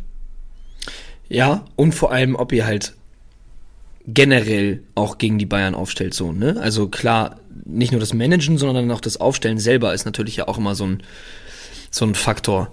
Ähm, ich kann, ich kann ja meinen Punkt nennen, so, also ich meine, wenn jetzt, wenn jetzt äh, Schalke gegen Bayern spielt, dann werde ich auch schauen, dass ich meine Schalker nicht aufstelle, so ist es nicht. Aber gerade bei den größeren Teams Lindström, den du genannt hast, den hatte ich auch aufgestellt. Jetzt Hofmann hatte ich Gott sei Dank äh, gegen die Bayern aufgestellt. Ähm, die Spieler lasse ich alle nicht draußen. Also das, nee. Vor allem habe ich dieses Gefühl, dass es dieses Jahr am besten geht, gegen die Bayern aufzustellen. Ja, also würdest du behaupten, also was heißt behaupten, würdest du sagen, bei dir ist es echt tatsächlich spielerabhängig, je nach Spieler, ob du glaubst, aber gehst du dann auf, weil das ist auch meine Frage, so gehst du dann auf eine Torbeteiligung oder erwartest du sogar auch, weil für mich ist so, so Skiri gegen die Bayern hätte ich wahrscheinlich niemals aufgestellt, weil ich dann nicht noch nicht mal an Torbeteiligung gedacht hätte. Ja, nee, es ist, es ist schon eher Torbeteiligung, als dass ich das Gefühl habe, da hätte jemand einen richtigen, richtigen Spielanteil. Weil das ist bei den Bayern leider, leider nicht oft der Fall. Ich meine, jetzt okay. war es eine Sondersituation, weil sie halt eben zu zehnt waren und dann einfach unter die Räder gekommen sind. Aber grundsätzlich würde ich schon sagen, dass die Spielanteile deutlich geringer sind, wenn du gegen die Bayern spielst. Deswegen würde ich da jetzt jemanden, der wirklich fast ausschließlich über seine Rohpunkte kommt, würde ich dann fast nicht aufstellen. Okay, dann lass mal ganz kurz das Thema noch und dann seid ihr nämlich auch gefragt, also das ist die, letzten, die letzte Frage, die ich dir stelle, Tiddy. Wenn du die Startelf von Union Berlin siehst, die ja wahrscheinlich am nächsten Wochenende ausgeruht nach Bayern fährt und mit der Top F aufläuft, also Geraldo Becker wird wieder zocken, ähm, wahrscheinlich, äh, weiß nicht, ob dann Trimmel nochmal startet oder Juranovic reingeht, ist ja auch Schnuppe. Wen würdest du von Union wo erwartest du ganz, ganz schlechte Punkte und wen würdest du aufstellen, weil du denkst, wenn es ja dann so dein Take wäre, da gibt es eine Torbeteiligung eventuell. Ja, also ich denke, dass in der Spitze wieder Behrens und Becker stehen werden. Behrens hat ja jetzt dann auch wieder gespielt gehabt, hat dann, äh, glaube ich, 65 Minuten irgendwie sowas gespielt. 66. 66. Ja. Come on, ey. ähm, deswegen, ja, ich meine, das wären so die Torbeteiligung, auf die ich, die ich Bock hätte. Ähm, wir haben ja jetzt auch gerade gehört, schon Behrens bei der Lufthoheit mit dabei gewesen. Deswegen die beiden könnte ich mir gut vorstellen. Generell die Innenverteidiger, weil sie bisher einfach immer geil gepunktet haben. Ähm, und ansonsten wäre es das vielleicht auch schon. Vielleicht sogar noch ein Trimmel, weil ich mir dann erhoffen würde, bei einer Ecke oder halt über den Standard oder halt mit irgendeiner Flanke da noch die, die, die Punkte äh, reinzuholen. Aber ansonsten wäre ich ein bisschen vorsichtig. Renault, klar, Renault könnte man auch überlegen. Das ist ja dann aber diesen, ein anderer Punkt, den wir haben, ist bei den Keepern, dass man da meint, ja, okay, gegen die Bayern wird er viel zu tun haben. Renault auch jemand, das hat, war auch am Wochenende oft zu sehen, der auch viel angespielt wurde, äh, viel den, den, den Ball am Fuß hatte. Deswegen, why not? Ähm, ich habe schaue jetzt gerade mal in den, in den Live-Match der vom vergangenen Wochenende rein, weil ich ähm, zum, zum ge zu generell gesagt hatte, jetzt so Haberer, Kedira, Leiduni, die würde ich zum Beispiel nicht aufstellen. Ey, Leiduni hat gut gerohpunktet, ja, fand ich. Aber da. Aber halt auch anderes Spiel, ne? Da, genau, erstens das und dann halt auch noch zu Null Bonus, der noch ganz gut ist. Ähm, ich finde den generell super. Der, der tut Union richtig, richtig gut. Geiler Neuzugang. Ähm, ich glaube, du hattest es auch erwähnt, ne? Juranovic macht auch sehr viel Spaß. Also geile Neuzugänge, aber jetzt zum Beispiel gegen die Bayern würde ich es vielleicht nicht machen. Ja, fühle ich. Sehr gut. Also ich äh, wahrscheinlich selbe mal. Ich will sogar, also ich sehe Juranovic in der Startelf für Trimmel aufgrund der Körperlichkeit. Und das wäre für Juranovic würde ich wahrscheinlich ähm, als zweitliebsten aufstellen. Am liebsten würde ich Renault aufstellen, dann vielleicht ein Knoche, dann entweder Becker oder Juranovic. Weil Becker muss ja auch, Best Case, Becker schießt eine Kiste, dann macht er 85 Punkte. Ja. Und Juranovic, ja, Best Case halt Torbeteiligung, aber ich glaube, Juranovic könnte einer der sein, die halt einfach am besten, am besten das beste Zweikampfverhalten haben auf dem Platz von denen. Und Knoche halt am meisten äh, Klärungsaktionen mit Döki zusammen. Boah, ich bin gespannt, ey, das, ich bin gespannt. Es wird kein einfaches Spiel für die Bayern. Ja. Wild. Also gerne mal eure Meinung äh, auf unserem Discord-Channel. Frage der Woche. Schön, dass ihr äh, mitmacht, wenn ihr mitmacht. Und wenn ihr nicht mitmacht, äh, auch nicht schlimm. Könnt ihr einfach zuhören, was die anderen sagen nächste Woche. Yes. Gut, dann haben wir jetzt schon teilweise äh, über die Unioner gesprochen. Wir fangen mal die Ausfälle und Rückkehrer-Sektion an und starten bei den Bayern, denn äh, Upamecano wird sehr wahrscheinlich, ich tippe mal zwei Spiele, zum jetzigen Zeitpunkt gab es noch keine Meldung, was da entschieden wurde. Zwei Spiele ausfallen oder beziehungsweise gesperrt sein, gehe stark, oder? Also ein Spiel wäre wär Eigentor, zwei wäre es so im Grunde genommen wie, ja, okay, war nicht so schlimm, mach jetzt einfach. Ja, also zwei wird er auf jeden Fall bekommen, dadurch, dass es glattrot war. Ja. Äh, ist das so? Man dürfte er gar nicht nur eins bekommen? Soweit ich, also es gibt dann, es gibt, glaube ich, dann immer nur wieder so Sonderregelungen, dass es dann vielleicht nur auf eine reduziert wird. Aber soweit ich weiß, sind zwei immer gegeben. Bei einer glattroten auf jeden Fall immer zwei. Okay, weil ich sehe gerade, Cedia hat auch zwei bekommen. Was ist zwei bekommen? Hat zwei bekommen. Bei dem gibt es anscheinend schon das, das Strafmaß wurde schon verkündet. Bei Upamecano wird nur verhandelt wahrscheinlich. Wahrscheinlich ist das Nagelsmann mit im, im Gericht. Sildilia. Äh, Lucia. Ach so, ja, ich war nämlich gerade verwirrt. Also es gibt dann nochmal die Regelung, dass wenn du sagst, du, du, du kriegst eine rote Karte und der anschließende Freistoß oder ähm, der Elfmeter werden direkt verwandelt, dann kriegst du auch weniger Sperre. Ey, ich erinnere mich, war nicht Marco Friedl so, dass er auch nur ein Spiel bekommen hat, weil Bremen ähm, äh, Einspruch eingelegt hat? Genau. Ich glaube, da war das. Das, habe, das war nämlich diese Saison so. Ah, okay. Ey, dann vielleicht ja äh, doch nur eins. Weil, also ich bin mir sicher, dass wenn, wenn, wenn der FC Bayern sich macht, dann macht Julian, Julian Nagelsmann das persönlich, dass er, ich, wahrscheinlich nach Frankfurt oder wo die auch immer hocken, fährt und sagt, Leute, das geht nicht so nicht. Der, der hat ihn nur ganz leicht berührt. Ja, aber bin ich mal gespannt. Ich finde es eh, ja, nee, die Diskussion fange ich jetzt nicht an. Ist ja auch egal, im Grunde genommen. Wir wissen, er fällt am Wochenende auf jeden Fall aus, bedeutet auch, wer ist da der Nutznießer davon. Und ich glaube, es könnte, äh, es ist gar nicht, ich glaube nicht, dass es blind sein wird. Ich glaube nicht, dass es ein Stanisic sein wird. Ich glaube, es wird eine Offensivkraft, denn ich erwarte stark, dass eine Viererkette gespielt wird mit einem Delicht und äh, einem Pavard zusammen. Und ich glaube, Nutznießer sind wahrscheinlich alle Cancelo und Davies Besitzer, weil sie sicher sein können, dass wieder, dass sie auf jeden Fall starten. Und vorne eine Offensivkraft mehr. Also wahrscheinlich wird's, pff, Sané wird bestimmt wieder reinkommen, aber vielleicht wird's dann wirklich nochmal ein Gnabry. Vielleicht darf, ich äh, weiß nicht, wie fit Coman ist, aber ähm, so einer wird's für mich eher als hinten jetzt ein Blind in, der, in die Verteidigung rein. Also es wäre mir zu riskant, auf Blind zu setzen, weil der eh jetzt nicht so stark Kickbase-Punkte technisch aufgestellt ist. Ja, es ist halt gerade so ein bisschen dieser Punkt, dass man sagt, also wenn die Dreierkette spielen sollten, ähm, das halt logischerweise, ich meine, das haben sie jetzt auch noch nicht oft gemacht, das ist erst seit dem, seit dem Can Cancelo-Transfer, ähm, kommt diese, diese Dreierkette in Frage. Und dass das schon in meinem Kopf einfach ein bisschen wild wäre. Pavard, Delicht und Blind in der Dreierkette ist so ein bisschen so eine Konstellation. Blind jetzt auch gerade seinen, seinen, seinen ersten Startelf-Einsatz gehabt, wenn ich, also zumindest in der Bundesliga. Ähm, ich glaube generell, ne? Ja. Und das ist dann so für mich so, boah, das, das wirkt so ein bisschen wild. Hast du, hast du nicht auch das Gefühl? Ja, also, ja, wäre zu wild. Ich kann es mir auch null vorstellen. Null. Also, ich bin mir fast sicher, dass Viererkette gezockt wird und die Nutznießer wahrscheinlich äh, einfach alle Chupo, Müller, Gnabry, Sané, Davies, Cancelo-Besitzer sind, weil sie einfach sicher sein können, dass sie, oder dass sie zu 95% sicher sein können, dass sie in der Startelf stehen. Ja. Ja, kann ich mir auch gut vorstellen. Wie gesagt, ich habe nur so ein bisschen Angst, dadurch, dass die jetzt einfach konsequent gespielt wurde, dass man sagt, man behält die Formation bei, aber es ist ja jetzt in dem Sinne auch eine Ausnahmesituation, dass da jetzt halt jemand fix ausfällt, da kann ich mir schon vorstellen, dass man, dass man da Viererkette spielt. Ja, und ich glaube noch nicht zurück am Wochenende. Zwar wieder Mannschaftstraining seit gestern Sadio Mané. Das ist Rückkehrer. Also die Ausfälle vom Mekan tut weh, aber Sadio Mané ist back.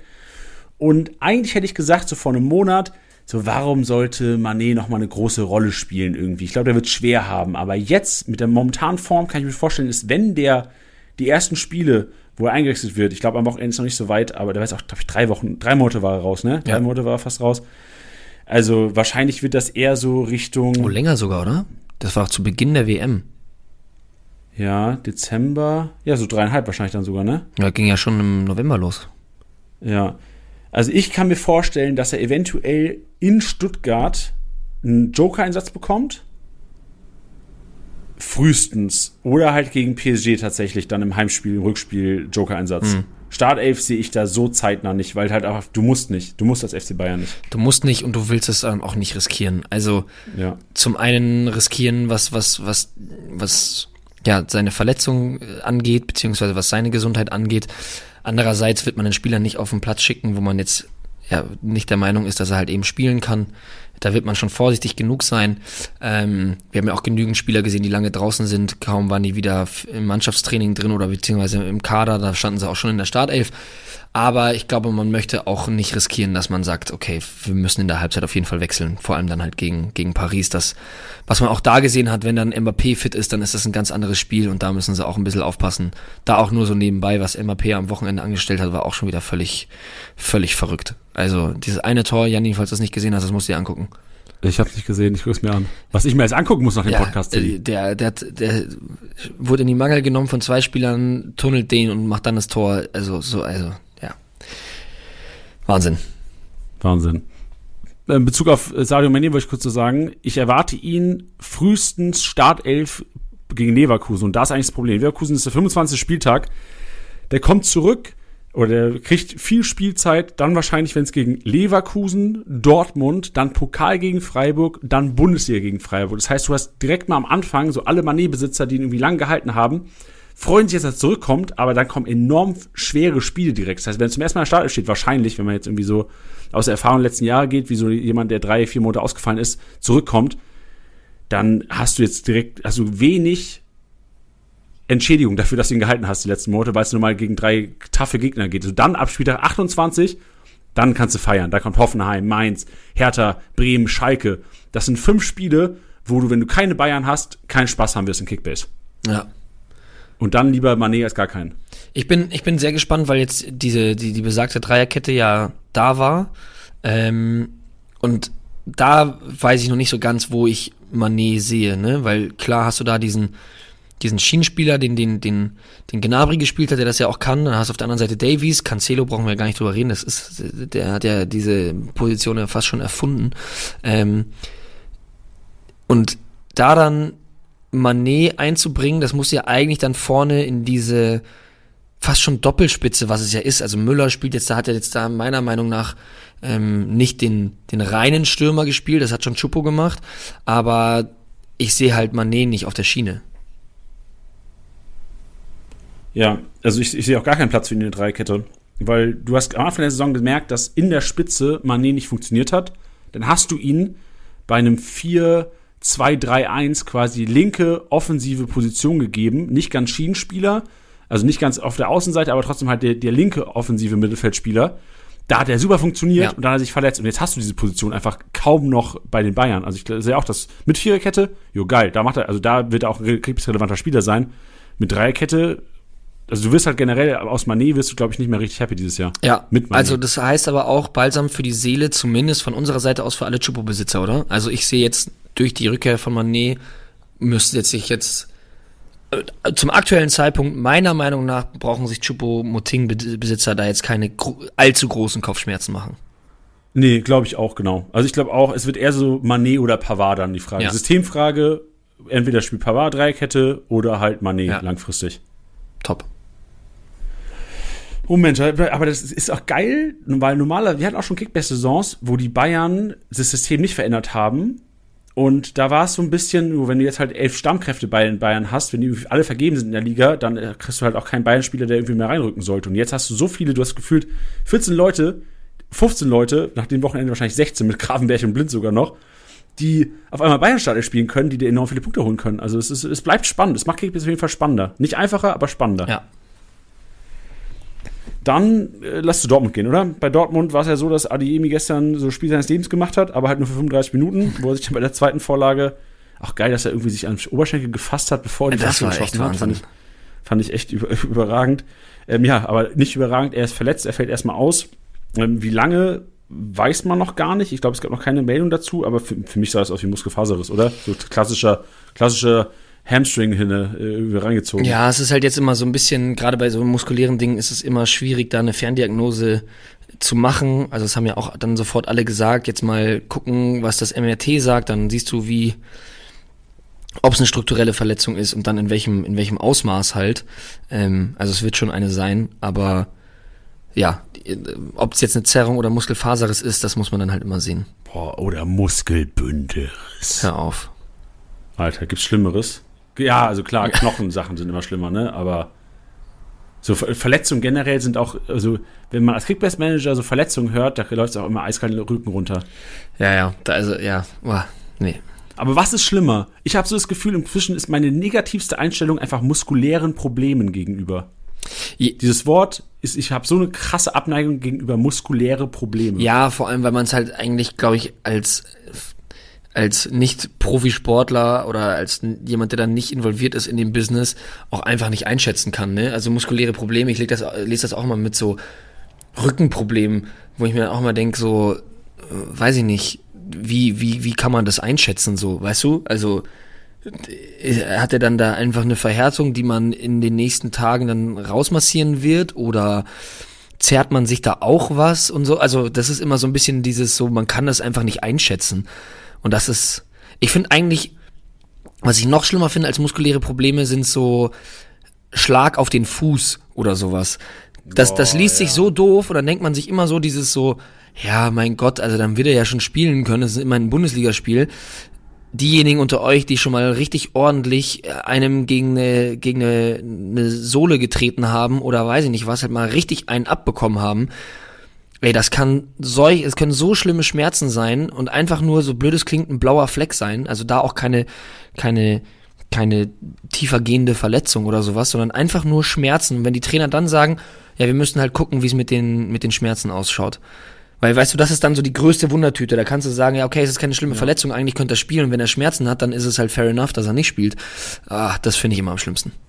Das stimmt, ey. Mensch, Mensch, Mensch. Woche für Woche aus Kickbase Manager lernt man eigentlich, ihr braucht jeden Freitag einfach einen zwölften Mann, den ihr äh, gut aufstellen könnt und vor allem immer, das habe ich letzte Woche, glaube ich, so beiläufig mal bei den All-Nation Championship auf YouTube erwähnt, äh, so 4-4-2 ist meine Lieblingsformation geworden inzwischen, weil so viel freitags noch passiert nach Pressekonferenzen und 4-4-2 gibt dir einfach Flexibilität. Du brauchst mit 4-4-2 nur einen zwölften Mann, scheißegal welche Position, du kannst ihn spielen, du kannst ihn einbauen und hast nicht diese Problematik, die letzte Woche, die hatte ich am Freitag, hatte ich die Problematik in der zweiten Liga. Sehr guter Während Punkt. der PK, hast du Nie drüber mitbekommen. nachgedacht, um ehrlich zu sein. Ja, ey, und da hab ich, hatte ich zwei Abwehrspieler nur, weil diese, dieser, wer hat nicht gesagt, Humphreys von, ist ja ich Schnuppe, kennt ihr eh nicht. Ein Abwehrspieler von mir hat nicht gezockt. Und dann merkst du ja, scheiße, Alter, ich habe null Flexibilität und muss natürlich solche Leute overpayen von der Konkurrenz, wo ich jetzt im Endeffekt, die mir nicht viele Punkte gemacht haben und die Konkurrenz noch gestärkt habe. Also im Grunde genommen Worst Case, 4-4-2. Ich, ich versuche nur noch 4-4-2 zu managen. Das ist strong. Aber jetzt haben wir, haben wir Adeyemi erwähnt. Wer ist da jetzt so, wer, wer profitiert davon? Ich glaube, dass die direkte, sein direkter Wechselkandidat, nämlich Bino Gittens, jetzt endlich mal am Start ist. Man könnte jetzt natürlich auch sagen, okay, Malen kann's machen. Ich bin jetzt einfach froh, dass er aufgrund der Pause von Alea einfach mal vorne drin gespielt hat in der Sturmspitze, hat sich ja dann auch bewährt. War jetzt für mich aber jetzt auch nicht so der Riesenfaktor, also hat mich jetzt nicht so aus den Socken gehauen und ich glaube nicht, ich glaube, dass es auf dem Flügel Bino Gittens einfach besser macht als Malen. Ich glaube auch, dass es Terzic weiß und deswegen glaube ich, dass Bino Gittens Besitzer sich jetzt freuen können, beziehungsweise Bino Gittens vielleicht auch jemand ist, den man in der Championship aufstellen wird. Fühle ich, fühle ich. Richtig preiswert. Kurze Nachfrage zu Male, äh, Malen, Aller-Problematik. Aller wirklich auch, also der hat, glaube ich, 35 Minuten bekommen oder 30 Minuten bekommen in Nachspielzeit. Wieder Schatten seiner selbst. Also zum, also ich glaube, drei, vier Spiele hintereinander, bis auf die Kiste, die er da gemacht hat im Heimspiel. Wirklich äh, nicht effektiv, kein riesen Mehrwert für das Spiel des BVBs. Siehst du eine Gefahr, dass er einfach dauerhaft aus der Startelf raus äh, sein könnte, wenn jetzt irgendwie dieses, wenn jetzt äh, sich entschieden wird, okay, in Hoffenheim, jo, gehen wir halt aus Konterspiel, bauen wir mit Bino Gittens, Brandt und Malen vorne halt mal eine, eine Fallstelle Offensive ein. Nee, glaube ich fast nicht. Ich glaube, es ist auch gut, dass du nochmal eine Möglichkeit hast, äh, auch, auch jemanden zu bringen. Ne? Also, was wir auch schon gesagt haben, Brandt spielt eine unfassbare Saison, ist für mich aber nicht das, das Äquivalent zu einem Adiemi, zu einem Bino Gittens. Ähm, Reina ist für mich eher auch so, ist vielleicht noch mehr Flügelspieler, als es Brandt ist, aber sehe ich eigentlich auch eher diese Positionen spielen, die Brandt halt eben gerade auch bekleidet. Ne? Also das ist schon sehr spielstark. Klar spielt er da auf der, auf der, auf der Außenbahn oder hat das jetzt zumindest am Wochenende gemacht, aber er ist ja schon eher jemand, der, der reinzieht, diese Halbräume sucht, der da eher kreiert ähm, und er ist nicht der, der auf der, auf der Außenlinie klebt und wartet, äh, da geschickt zu werden. Deswegen glaube ich eher, dass man im Malen da noch als Option nimmt, ähm, beziehungsweise, ja, Modest brauchen wir auch nicht drüber reden, dass das bisher jetzt auch oder weiterhin nicht, nicht so klappt. Ähm, deswegen kann ich mir eher vorstellen, dass man einen Malen dann als Option hat für einen Adiemi oder für einen tatsächlich dann einen Alea, je nachdem, welches Spiel du spielen willst. Verstehe ich. Ich finde es interessant, wenn du bedenkst, dass Guerrero, Meunier, Dahut und Reina keine Spielzeit bekommen haben und Modest ja gar nicht im Kader stand. Ja. Auch äh, wilde Kiste. Wenn jetzt, wenn du Manager bist und du hast einen Guerrero oder du bist Manager und hast einen, Dahut hast vielleicht inzwischen nicht mehr, aber auch einen Reina, den gibt es ja auch sicherlich noch. Hoffnung machen, also vielleicht Guerrero so ein bisschen ausklammern, ne? Guerrero würde ich ausklammern, weil ich glaube, dass der auf jeden Fall spielen wird. Riasson hat vier gelbe Karten, das heißt, da gezwungenermaßen wird er eh irgendwann rankommen. Ähm, ja, ich glaube, Wolf hat einfach hat Sinn gemacht gegen Hertha. Ich hätte zwar trotzdem gedacht, dass Guerrero spielt, ähm, beziehungsweise hätte nicht erwartet, dass er nach den, den starken Partien da jetzt ähm, ähm, ja, da, da auf der Bank hocken wird. Man muss halt dazu sagen, ich finde das immer sehr mutig von Terzic, aber der Erfolg gibt ihm recht. Auch ein Hummels Ja. haben wir auch nicht erwartet. Nee, Hummels haben wir auch nicht erwartet. Ähm, ich mu muss aber sagen, Titi, Props an dich. Du hast mir Freitag gesagt, Wolf könnte starten aufgrund Ex-Verein und genau so war's. Ja, und es, Also dieser Faktor kommt immer wieder, immer wieder zu Rufi hier. Ja, und ich glaube halt einfach, dass, dass wenn du, wenn du, ja, wenn du Gegenspieler von Dortmund bist und Flügelspieler bist und du musst da gegen Wolf und Riasson ran und weißt, wenn du von, an einen von beiden vorbeikommst, dass dann Hummels oder Schlotterbeck warten, boah, das ist schon auch tough, weil sowohl Wolf als auch Riasson sind die zwei, die sich da echt wirklich wirklich, wirklich zerfetzen. Gleichzeitig, es waren spektakuläre Tore. Ich, ich sag's nochmal, meiner Meinung nach spiegelt das, das Ergebnis nicht zwingend den Spielverlauf wieder. Ähm, will jetzt da die Leistung auch nicht, nicht unnötig schmälern, aber ähm, es ist jetzt, was ich damit sagen will, ist, dadurch, dass man jetzt 4-1 gegen Hertha gewonnen hat, heißt es für mich nicht, dass ein Wolf jetzt für die nächsten fünf Spieltage auf jeden Fall in der Startelf stehen wird. Oder ein Hummels oder ja, das, das, da, darum ging es mir. Ja, verstehe ich. Kurzer Nachtrag noch zu den anderen roten Karten. Äh, Atli wurde nur für ein Spiel gesperrt vom DFB. Ich bin mal gespannt, ob im Laufe der Episode eventuell noch eine Meccano-Meldung kommt. Dann bauen wir es auf jeden Fall auch noch ein. Ihr werdet es ja wahrscheinlich selbst schon mitbekommen haben, solltet ihr aktive Kickbase-Manager sein. Sonst aber gute Zusammenfassung vom BVB, Chili. Gibt es sonst noch Dortmunder oder wollen wir weitergehen zu Leverkusen, weil da fällt ja die ganze Mannschaft aus? Ähm, ah ja, ganz kurz, aber Adli kriegt natürlich nur eine, weil der Elfer ja verwandelt wurde.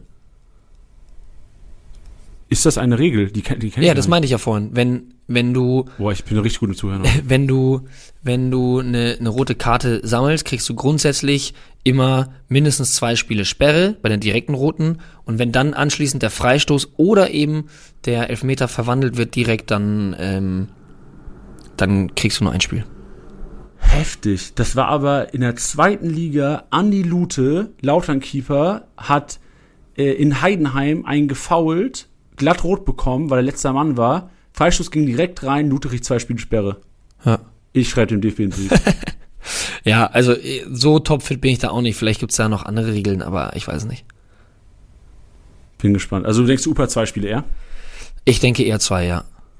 Dann werden wir mal sehen. Vielleicht kommt ja noch die Meldung gleich. Wir machen äh, weiter trotzdem jetzt mit Leverkusen, die ohne einen Adli, ohne einen Tar, ohne einen ähm, Inkapie auskommen müssen. Und die Startelf generell jetzt auch schon wild aus. Warzen und Doy hat gestartet. Asmun hat gestartet. Demirbay auf einmal wieder relevant. Loschek nur auf der Bank. Frimpong nur auf der Bank. Wirtz nur auf der Bank. Schick nur auf der Bank. Aber wenigstens äh, Amiri. Der Den hätte ich auch, aber den hätte ich auch nicht erwartet, um ehrlich zu sein. Nee, hätte ich auch nicht erwartet, aber gefühlt, wenn Amiri startet, immer Kickbase-Ausraster. Ja. Und da muss man auch mal kurz festhalten, wie geil er sich da festgespielt hat, ne? Also ich meine, wie, beziehungsweise wie er sich da reingebissen hat, weil es gab ja schon auch diese, diese vielen Gerüchte, dass er dann doch wieder wechselt ähm, und dann auch wechseln möchte, äh, beziehungsweise da, da wurde sich drum bemüht und er hat irgendwann gesagt, nee, ich nehme die Herausforderung jetzt an und das hat er getan und hat immer wieder Startelf-Einsätze und verhältnismäßig viele, viele Torbeteiligungen, finde ich. Ja, finde ich auch. Also sechsmal nur Startelf, dafür vier Torbeteiligung, das ist schon echt eine, eine sehr, sehr gute Ja. Quote. Problem ist halt aus Kickbase-Sicht, ich würde mich trotzdem nie trauen, auf Amiri zu gehen. Der ist 5,6 Millionen nur wert, für wenn du bedenkst, oh ja, es hat gestartet, Das kriegt auch, wenn er startet, halt immer nur 60, 70 Minuten. Das ist es mir im Grunde nicht wert, wenn halt die Möglichkeit immer wieder besteht, dass er halt gar nicht mehr aufläuft. Ja. Also, dass er halt einfach nur reinkommt, in 10 Minuten. Und dann vielleicht sogar, weil das gab es auch schon, so mit minus 7 beispielsweise oder mit minus 23 oder minus 5 im Hinspiel gegen Freiburg, gegen die es am Wochenende geht, ist er nur reingekommen. Jetzt 15 Minuten ist mit minus 5 runter. Der will es halt als Kickbase-Manager auch nicht mehr. Naja, voll. Aber du hast jetzt gerade jetzt auch erwähnt, also wirklich, das ist auch, boah, da bin ich, bin ich total lost. Also Tar gesperrt, fünfte Gelbe. Ähm, in Kapie auch nicht am Start. Adli auch nicht am Start. Da bin ich so ein bisschen, wie, also wie wollen die spielen? Ja, Kusunu Tapsoba IV, dann Frimpong rechts, links Sinkraven, Viererkette, haben sie jetzt gegen Mainz auch angefangen. Dann hast du Andrich, Palacios, ist Palacios back? Palacios ist grundsätzlich fit, ja. Ja, ist, also entweder, also ich würde sagen, Andrich dann zusammen mit Demirbay oder Palacios Doppelsechs und dann machst du halt 4-2-3-1, haben sie auch schon gespielt. Da hast du Wirtz auf der 10, schick vorne drin. Ähm, vielleicht dann echt einfach auch wirklich Amiri und Hudson Odoi vorne. Vergesse ich jemanden? Loschek, aber Loschek kannst du eigentlich nicht auf dem Flügel spielen lassen. Ja, kannst du schon auch. Haben sie auch schon gemacht. Und vielleicht kommt ja auch Diaby weg. Weiß man nicht. Der könnte auch. Letztens war, der fällt auf jeden Fall fürs nächste Spiel sicher aus, aber eine Wahrscheinlichkeit, dass er es doch packen könnte für Freiburg. Ja. Aber du meinst dann so, wird es auf der 10 dann Doppelspitze, ja. Ah, oder, oder halt Doppel 10, also dieses 4-2-2-2 kannst du auch spielen. Mit Asmun Schick vorne drin, gehst halt mal auf die, auf, auf die Köpfe, aber macht ja auch wenig Sinn gegen Freiburg eigentlich. Eigentlich musst du gegen Freiburg, eigentlich brauchst du Adli Diaby und Co. gegen Freiburg, ja. um da was anrichten zu können. Bin ich sehr gespannt. Also sie werden sich auf jeden Fall wieder was einfallen lassen, aber bin ich sehr gespannt. Aber würdest du jetzt sagen, okay, Logic, Asmun, würdest du da drauf gehen? Hudson O'Doy, sind es jetzt so Spieler, eigentlich musste jetzt also wenn du irgendwann in der Saison auf die raufgehen wollen würdest, dann halt jetzt. Ja. Aber trotzdem fühle ich mich nicht selbstbewusst genug, das zu machen zu wollen. Also ich würde sogar eher auf einen Amiri gehen, wo ich jetzt denke, warum sollte er rausrotieren aus der Startelf, einer der formstärksten momentan, als einen Hudson O'Doy, als einen, wen haben wir noch genannt? Asmun, sogar als Asmun würde ich lieber Amiri ja. nehmen, weil ich glaube halt die, wenn die starten gegen Leverkusen, sehe ich, äh, gegen Freiburg, sehe ich da nicht viel Land für die bei der Defensive von Freiburg ja. momentan. Oh Mann, ey, Leverkusen ungern. Eigentlich so eine Kickbase geile Mannschaft auch, ne? Aber ich bin momentan so ein bisschen anti-Leverkusen, ja, was Kickbase aufstellung angeht. Viel zu skeptisch. Wild. Machen wir mal weiter im Text, mal sehen, ob es sich, sich bessert. Äh, Weigel fällt auch aus, auch eine Weile leider ähm, für ihn und leider auch für Gladbach, weil er doch, obwohl er Kickbase nicht die mega Relevanz hat, viel macht auf der 6, was dem Gladbacher Spiel gut tut. Bedeutet aber auch, das wird wahrscheinlich der Offensive gut tun, wird wahrscheinlich auch Player gut tun, bedeutet Doppelsechs, Kone, Kramer und dann die offensive Variante mit Stindl auf der 10, Hofmann rechts, links, Tyram vorne drin, Player. Ich hätte eher gesagt, Player links auf der Halbposition Stimmt, und links, dann Tyram. Aber ansonsten gehe ich da komplett mit. Viele haben schon auch so gefragt, so, oh, könnte das jetzt eine Chance für Neuhaus sein? Vielleicht mal, aber ich glaube, dadurch, dass jetzt Player dann auch relativ überraschend dann in der Startelf stand, nachdem wir auch gesagt haben, boah, so wenig, wie der in letzter Zeit gespielt hat und das ja dann auch irgendwie scheinbar hieß, dass er defensiv zu wenig macht, ähm, hätte ich jetzt, klar, gut, defensiv zu wenig machen als, als Stürmer ist immer so eine Sache. Ähm, aber hätte ich nicht erwartet, Hannes Wolf auch leider wieder nicht performt, deswegen glaube ich auch, dass man in Zukunft genauso spielen wird, wie es du es gerade gesagt hast. Also klar kann es vielleicht mal sein, dass ein, dass ein, dass ein Kramer mal eine Pause bekommt oder eben auch, auch ein Stindel wieder, hatte Farke ja auch schon damals angekündigt, dass es immer mal wieder sein kann, dass ein, dass ein Stindel auf der Bank hockt, einfach aufgrund des Alters. Aber äh, ja, Neuhaus hat jetzt auch nicht so geglänzt, dass du jetzt sagen solltest, okay, der ist jetzt garantiert in der Startelf, weil ein Weigel, der wohlgemerkt auch nicht in der Startelf stand, äh, jetzt verletzt ist. Dann nochmal eine Nachfrage zu Gladbach jetzt, ne? weil mir als, als Kickbase-Manager, ich habe immer noch nicht die Eier auf Gladbach jetzt hart zu gehen, ja. außer halt Hofmann, Benzebaini, Player, Stindl, da hätte ich jetzt schon Bock drauf, ne? Aber so gerade ein LWD, ein Itakura, ein Kone und Co., wenn du, du hast gegen Leverkusen verloren dieses Jahr, du hast gegen Augsburg verloren, du hast ein Spiel gegen Hoffenheim gewonnen, das zählt keiner, weil es das Hoffenheim ist dieses Jahr, dann gegen Schalke 0-0, verlierst 4-1 gegen Hertha, du gewinnst 3-2 gegen die Bayern in Überzahl wie ist das einzuschätzen und wie geht man vor allem jetzt mit Gladbach-Spielern um, die auf den Märkten sind, die vielleicht jetzt nicht weil ich glaube nicht, dass so viel auf den Märkten sein wird, was Hofmann, Tyram, Player und Co. angeht. Es wird eher so ein Kramer auf dem Markt vielleicht noch sein. Ein Kone vielleicht, ein Elvedi, ein Itakura. Wie geht man darum, damit um, wenn jetzt am Freitag, wir können die Ausstellung einsehen, das ist schon mal geil, Gladbach in Mainz ran muss, dann Freiburg und Leipzig kommen? Ist das für dich Optimismus? Also könntest, würdest du auf Gladbacher gehen oder eher Distanz, weil nur das Mainz-Spiel und das ist auch schon schwer genug für Gladbacher? Ja, also genau, also das ist das, ist das was du sagst. Ich würde das ein bisschen versuchen zu relativieren. Ich meine, was sie grundsätzlich können und dass sie immer so Phasen haben, bei, an denen sie wieder richtig geil performen, steht auch außer Frage. Die Qualität der Mannschaft ist grundsätzlich auch mega.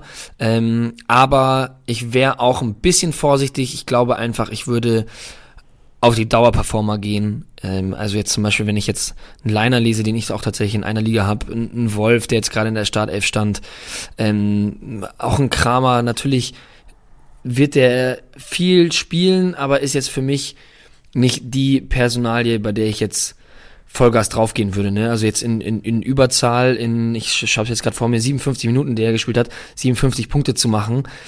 Boah, also Nee, das würde ich nicht machen. Gleichzeitig aber Stendel-Player, Hofmann, Tyram, äh, tatsächlich meiner Meinung nach, nachdem ich so geschwärmt habe, ein Kone und ein Benze Baini sind alle Spieler, die ich mitnehmen würde. Fühle ich, unterschreibe ich, dann lass weitergehen zum SV Werder Bremen. Beim SV Werder Bremen finde ich einer der interessantesten Gamble der Woche. Niklas Stark, fünfte gelbe Karte, bedeutet automatisch, Amos Pieper wird sehr wahrscheinlich in die Dreikette rücken. Und mein, mein interessantester Gamble diese Woche ist nicht aber Amos Pieper, es ist Velkovic, der in die Zentrale meiner Meinung nach reinrücken wird mhm. gegen Bochum und da kommt Hofmann. Ja. Und da gibt es die Luftzweikämpfe und ich sehe einfach eine Riesenchance, dass der diese Plus 5 geklärt so oft reingeschaltet bekommt, sollte er einige Kopfballduelle auch mal gegen Philipp Hofmann gewinnen können. Also Velkovic wäre so, wir vermischen den Einkaufswagen heute so ein bisschen mit der Kategorie. Velkovic wäre bei mir ganz weit oben, auch Richtung Challenge-Aufstellung diese Woche. Finde ich richtig, richtig coolen Plan. Und Pieper, weiß ich nicht, Pieper ist halt dann, wie, wie du halt, wie du Bochum auswärts wahrnimmst. Also generell Bremen schon ein Team, was man gehen könnte. Ja. Auch wenn es zurzeit gar nicht läuft bei Bremen. Gut. Willst, du das zu Bremen Nee, sagen, ich fand das, ich fand das super. Ich fand das super. Okay. Das, ach mal, direkt, das freut mich. Lob, Lob ist schön. Bei Wolfsburg haben wir auch einen Innenverteidiger, der ausfallen wird. Yes. Bono. Fünfte gelbe Karte. Und da fragen wir uns alle jetzt, ja, wer, wer wird denn da Richtung, wer wird denn unser Comeback-Spieler dieses Jahr? Wer rückt denn wieder rein? Lacroix. Und Lacroix ist Kickbase-Gigant, was Punkte angeht. Es geht gegen Köln. Auch da jede Menge Flanken. Also dieses Duo Velkovic-Lacroix, ich mach, ich mach jetzt hier nicht meine Championship-Aufstellung schon, aber das ist sehr hohe Wahrscheinlichkeit, dass die beiden in meiner Startelf rücken. Okay, geil. Ich bin sogar noch Lacroix-Besitzer. Würdest du lieber Lacroix oder Velkovic haben am nächsten Spieltag? Mm. Ich muss sagen, der, Wolfsburg auswärts in Köln. Ich dachte mir, dein, dein, dein, dein Take fand ich cool. Aber da du es eh machen willst, sag ich Lacroix. Einfach um ihn auch vielleicht ein bisschen zu pushen, mein Jung. Ja, gutes Duell, fühle ich. Dann äh, Günther fällt auch noch aus. Mensch, Alter, was ist denn? Also es ist so krank. Also der Podcast muss so sein, nicht anders heute. Ist, wir konnten nur darüber sprechen. Günther fällt aus. Und es gibt eigentlich keinen gelernten zweiten Linksverteidiger bei den Freiburgern. Und äh, also mein Take wäre entweder Dreikette mit Schienenspieler gespielt, also Gulde kommt rein, oder das Logischste wahrscheinlich Sedia geht auf links. Ja, denke ich auch. Ich denke auch, dass, dass Sildilia es machen wird. Ist langweilig eigentlich, ne? Ist schade. Ja, aber vielleicht wieder ein bisschen Hoffnung für Sildilia-Besitzer, nachdem er jetzt ja sich aus der Startelf so rausgeschlichen hat. Aber der ist auch schlecht geworden, finde ich. Der hatte echt, der hat richtig guten Fußball gespielt am Anfang. Es spielt halt gar keine Rolle. Ich bin echt am überlegen, ob es vielleicht, also vielleicht gibt es ja echt eine Dreierkette mit Gulde drin. Das wollte ich gerade auch noch Kübler sagen. rechts. Und dann spielst du links, vielleicht mit, oh, weiß ich nicht, mit Dorn oder Salai. Salai kann, kann einen Schienenspieler spielen. Ja. Kannst Salah hinstellen. Kübler links rüber auf die Schiene, Salah rechts. Ich meine, das ist, ja. Boah, also ist eh nur Prognose jetzt, aber wäre für mich, wäre für mich alles so Gamble-Objekte. Wäre ein bisschen wild, aber ja. Stille. Ja, ich überlege gerade. Ich glaube, ich glaube, da müssen wir ein bisschen abwarten, was, was unter der Woche sich da noch ergibt, beziehungsweise auch was die PK ergibt. Weil das wird ja 100 pro angesprochen, ne? Also wenn Günther ausfällt, das passiert ja tatsächlich wahrlich selten. Ja, das stimmt. Der, der Immerspieler. Ähm, Losilla habe ich vorhin schon den Namen verwechselt mit Cedia. Jetzt äh, zu Losilla, der auch ausfallen wird. Fünfte gelbe Karte, auch da. Und ich glaube, da wird Kunde übernehmen, oder? Hast du eine andere Meinung? Nee, das denke ich auch. Sehr gut. Die anderen Rückkehrer haben wir schon, wir haben viel, über Sosa haben wir auch schon gesprochen, Mané haben wir besprochen, Schick haben wir besprochen, Kunku haben wir besprochen. Haben wir noch andere besprochen? Spieler? Nee, wir haben Kunku nicht besprochen. Ja, ich glaube auch da, ne, also wir hatten das äh, schon vor dem Wochenende auch gesagt, weil viele meinten so, was ist jetzt mit dem Kunku und so, wo wir auch gesagt haben, hey, der wird, der wird äh, Minuten bekommen. Ich war sehr überrascht, dass er so viele bekommen hat. Ich muss mal kurz eben bei, Wie viel waren's denn? ich wollte gerade schauen, es waren ein bisschen mehr als 20. Ich hätte gedacht, er- Das ist das ist solide. Ich hätte gedacht, er kriegt weniger. Zeigt aber auch seinen Stellenwert. zeigt den Stellenwert und ähm, muss ich da halt auch einfach sagen, man merkt halt auch einfach sofort, was für ein unfassbar guter Spieler er ist.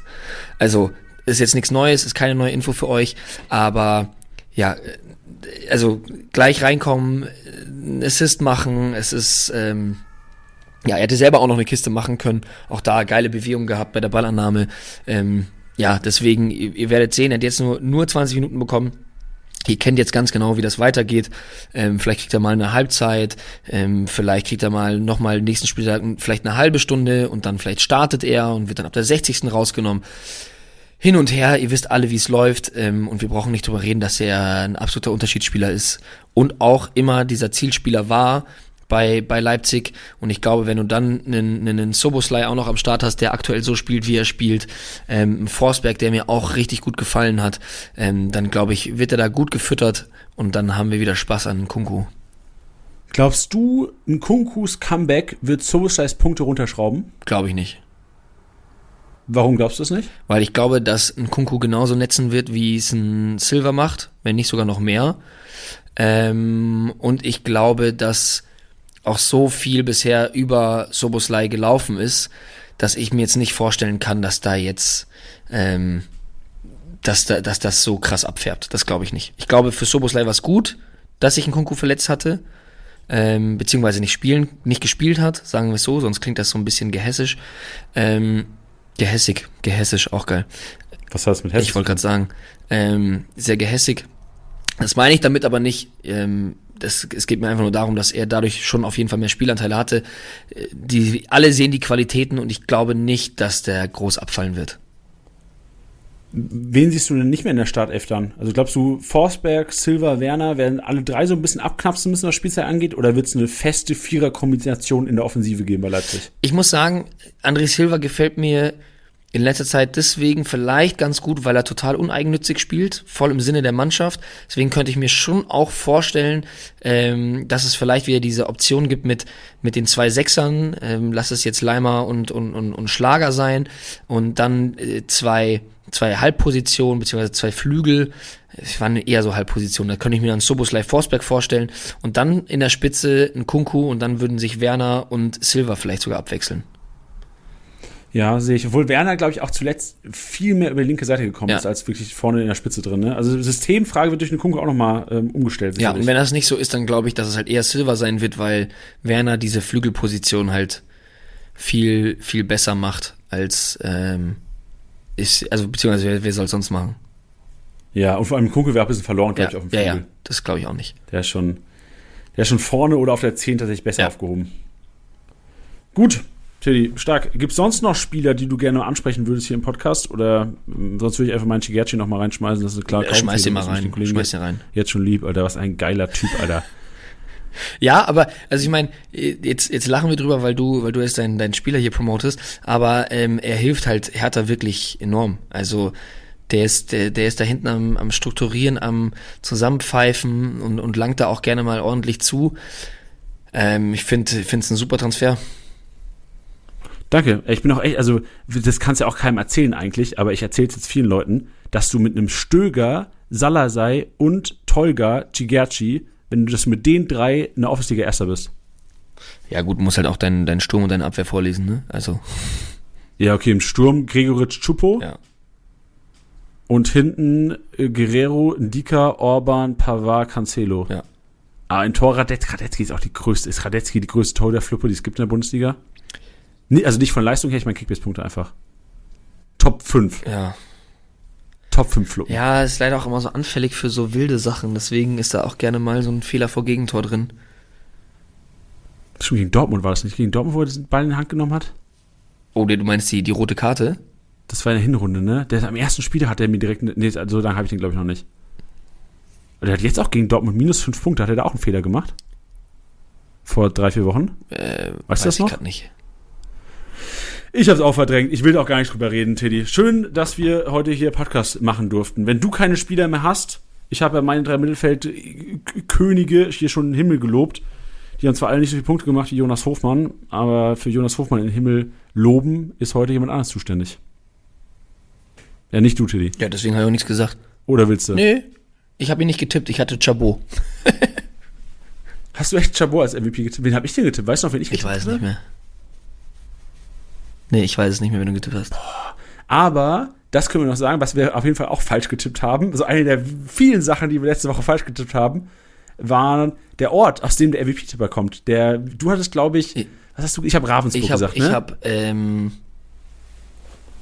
du hast auch was mit R. Recklinghausen hab ich gesagt. äh, doch, Recklinghausen.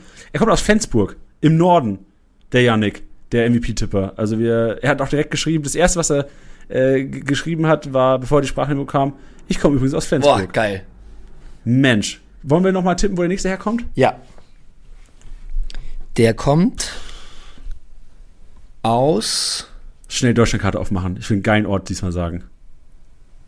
ich, ich, ich, ich mach's unspektakulär. Ich mach, ich sag Köln. Das ist sau unspektakulär. Ich picke raus und sage, er kommt aus. Come on, come on, come on, come on. Er kommt aus Greifswald. Okay. Weißt du, wo Greifswald liegt? Ich wusste es nicht, bevor ich es gerade gesehen habe. Selbstverständlich. Du hast keine Ahnung, oder? Ich bin eine, also ich bin eine geografische Vollniete. Das ähm, ich hatte ich dieses Thema hatte ich am Wochenende tatsächlich öfters ähm, Thema auch diesen Podcast nicht beenden zu können. Äh, ich habe in letzter Zeit sehr oft drüber reden müssen, was ich für eine geografische Niete bin. Also wirklich, da, also das ist unterirdisch. Ey, ich schau gerade mal, die, die halbe Minute nehmen wir uns noch, liebe Hörer, bevor der MVP kommt. Ich schau gerade mal, man, man, es gibt äh, bei unserem Podcast-Crew kann man so sehen, wo, in welcher Stadt in Deutschland quasi die meisten Podcast-Hörer sind. Wer, wenn es bei Greifswald eine Null steht, dann wird es wahrscheinlich eher mau. Das wäre sau, das ist, weil du kannst die Liste komplett runterscrollen, du- es geht bis eins quasi. Also du siehst, es sind halt nur so Ballungsräume meistens, aber du siehst auch, wo jetzt, was weiß ich, in Honolulu sind jetzt zum Beispiel drei Leute, die in Honolulu uns hören. Oh. Es wäre geil, wenn du aus Spaß gesagt hättest, der MVP-Tipper kommt aus Honolulu und dann sitzt er da halt wirklich. So, Locations, hier haben wir es. Ah, okay. Das ist jetzt we wenig überraschend. Die Nummer 1 Berlin. Ja, gut. Die Nummer 2 Hamburg, dann München, dann Frankfurt, dann Stuttgart, dann Köln. Dann Köln erst. Das finde ich auch interessant. Das ist wenig. Dann, also Köln hinter Stuttgart. Düsseldorf, Hannover, aus Wien. Oh. Das ist krass. Wir haben mehr Hörer in Wien als in Leipzig. Mehr Hörer in Wien als in Leipzig, Dortmund, Essen, Zürich kommt dann. Wir haben mehr Hörer in Zürich als in Mannheim. Bielefeld, Mainz, Nürnberg, Münster, Bremen. Ich komme mal ganz runter. Alter, ist diese Liste lang. Alter. Okay, ich gehe zu den Einsern. Okay, ich lese alle Städte vor, wo wir einen Hörer haben noch. Alter, okay, die ist krass lang, die Liste. Also ich scroll hier mit einer Pace. Okay, okay, die Liste kann ich nicht ganz vorlesen, aber ein. Neuberg in Hessen. Priesendorf aus Bavar äh, äh, Bavaria, ba äh, Bayern. Brick, Karben, Schoftland, Ammann, Westerronfeld, Narrat, Zell im Wiesental, Wertingen, Altbach, Bad Kissingen, Ottersbach, Schortens, wo ist das, Alter? Büttstedt, Riedenburg, Sande in, äh, in Lower Saxony, was Lower Saxony ist äh, Sachsen-Anhalt, ne? Ja, also Englisch dann auch noch, also. Englisch auch noch. Laut, äh, okay, es sind viel zu Aber viele. Wahnsinn, viel aber zu viele. also ja, geil, dass, dass es da scheinbar eine Person gibt, die zuhört. Und die denkt sich jetzt auch so, Alter, der hat gerade wirklich Bud Kissingen vorgelesen. Der hat wirklich Bad Kissing vorgelesen. Alter. Lecko mio. Grüße gehen raus. Okay, ich, ich scroll jetzt ganz viele hoch und ich will noch einmal kurz gucken, dann hat das auch. Krass, okay, in Asien. Okay, ich schau gerade. Der Kontinent mit den zweiten, also klar, Europa gewinnt die Downloadzahlen. Äh, Nordamerika hat die zweitmeisten Downloads. dann Asien, dann Afrika. Das heißt, mehr Leute in Afrika hören uns als in Südamerika und äh, am, sogar noch mehr Leute in Australien hören uns als in Südamerika. Das sind die Lisas, die ihr Auslandssemester da machen. Alright. Alright. That's it for now. Spannend. Spannend. Umso spannender, Oh. was jetzt unser MVP-Tipper erzählt. Ey, man kann auch nach Ländern gehen. Das mach ich noch ganz kurz. Uns fällt eine Person im Irak hat uns gehört, eine Person in Mar auf Mauritius, eine auf den Malediven, safe äh, Hochzeitsreise, äh, Malediven gehört. Das ist einfach nur die letzte Woche jetzt. Dann im Kosovo einer, im Iran einer, Ukraine einer, Kenia einer, Japan zwei, welche zwei Kickbase durch dies machen gerade Japan-Reise, Hongkong zwei, Indien zwei, was haben wir noch, Mosambik drei, Also auf die Malediven möchte ich nochmal zu sprechen kommen. Das war safe ein Valentinstagstrip. Oh ja, stark. Tini. Ich hoffe, du, ich hoffe, du hattest einen wunderschönen Aufenthalt dort. Ja. Ey, krass und oh, das ist krass. Das ist, auch, das ist so typisch Startup-Vibe. Ähm, 63 Leute Südafrika. Oh. Die sind gerade alle über den Winter in, in Kapstadt unten. Ja. Trefft euch Trefft mal alle, mal alle. die 63, die letzte Woche so. Podcast gehört haben. Und ähm, be äh, kleiner Reminder am Ende, bevor jetzt gleich wirklich der MVP bekommt, ihr dürft diesen Podcast auch immer gerne bewerten, damit Janni und ich auch irgendwann mal auf die Malediven können. Boah, bitte, Alter. Ich hab echt Bock von Malediven. Oh, das klang so verzweifelt. Oh, bitte, Alter. bitte, bitte. Das Spendenkonto findet ihr in den Show Notes. Ah. Gut, ey, jetzt, Alter, wie kacke muss auch jetzt sein? Der MVP-Tipper dachte die ganze Zeit, der Janik dachte, ich, oh, jetzt komme ich gleich, jetzt komme ich gleich im Podcast und der hat die ganze Zeit Podcast gehört und der ist immer noch nicht dran mit seinem Auto. Jetzt aber, Tiddy. Tschüss. Moin Titi, moin Janni, moin liebe Kickbase Community. Die Punkte für den MVP-Tipper dieser Woche gehen nach Flensburg, Recklinghausen und Ravensburg ist leider falsch. Dass Jonas Hofmann der MVP wird, war natürlich absolut klar. Der Junge performt in den großen Spielen diese Saison so gut wie immer. Deswegen war das eigentlich ein relativ sicherer Tipp. An der Stelle muss noch gesagt sein, dass Kickbase einfach ein wunderbares Spiel ist. Und ich möchte auch noch gern meine Gruppe grüßen. Ich habe leider nicht genug Zeit für jeden von euch, aber Stahl, vielleicht wird's ja noch mal was mit einem Sieg in den nächsten Jahren. An mir als Seriensieger ist leider kein Vorbeikommen. Ich werde alles geben und den Destroyer, Torbinho, Finjo, Maxi, Paul, Norman, Vogter und Maurice auf Distanz zu halten. Ich wünsche euch noch eine schöne Woche. Macht's gut.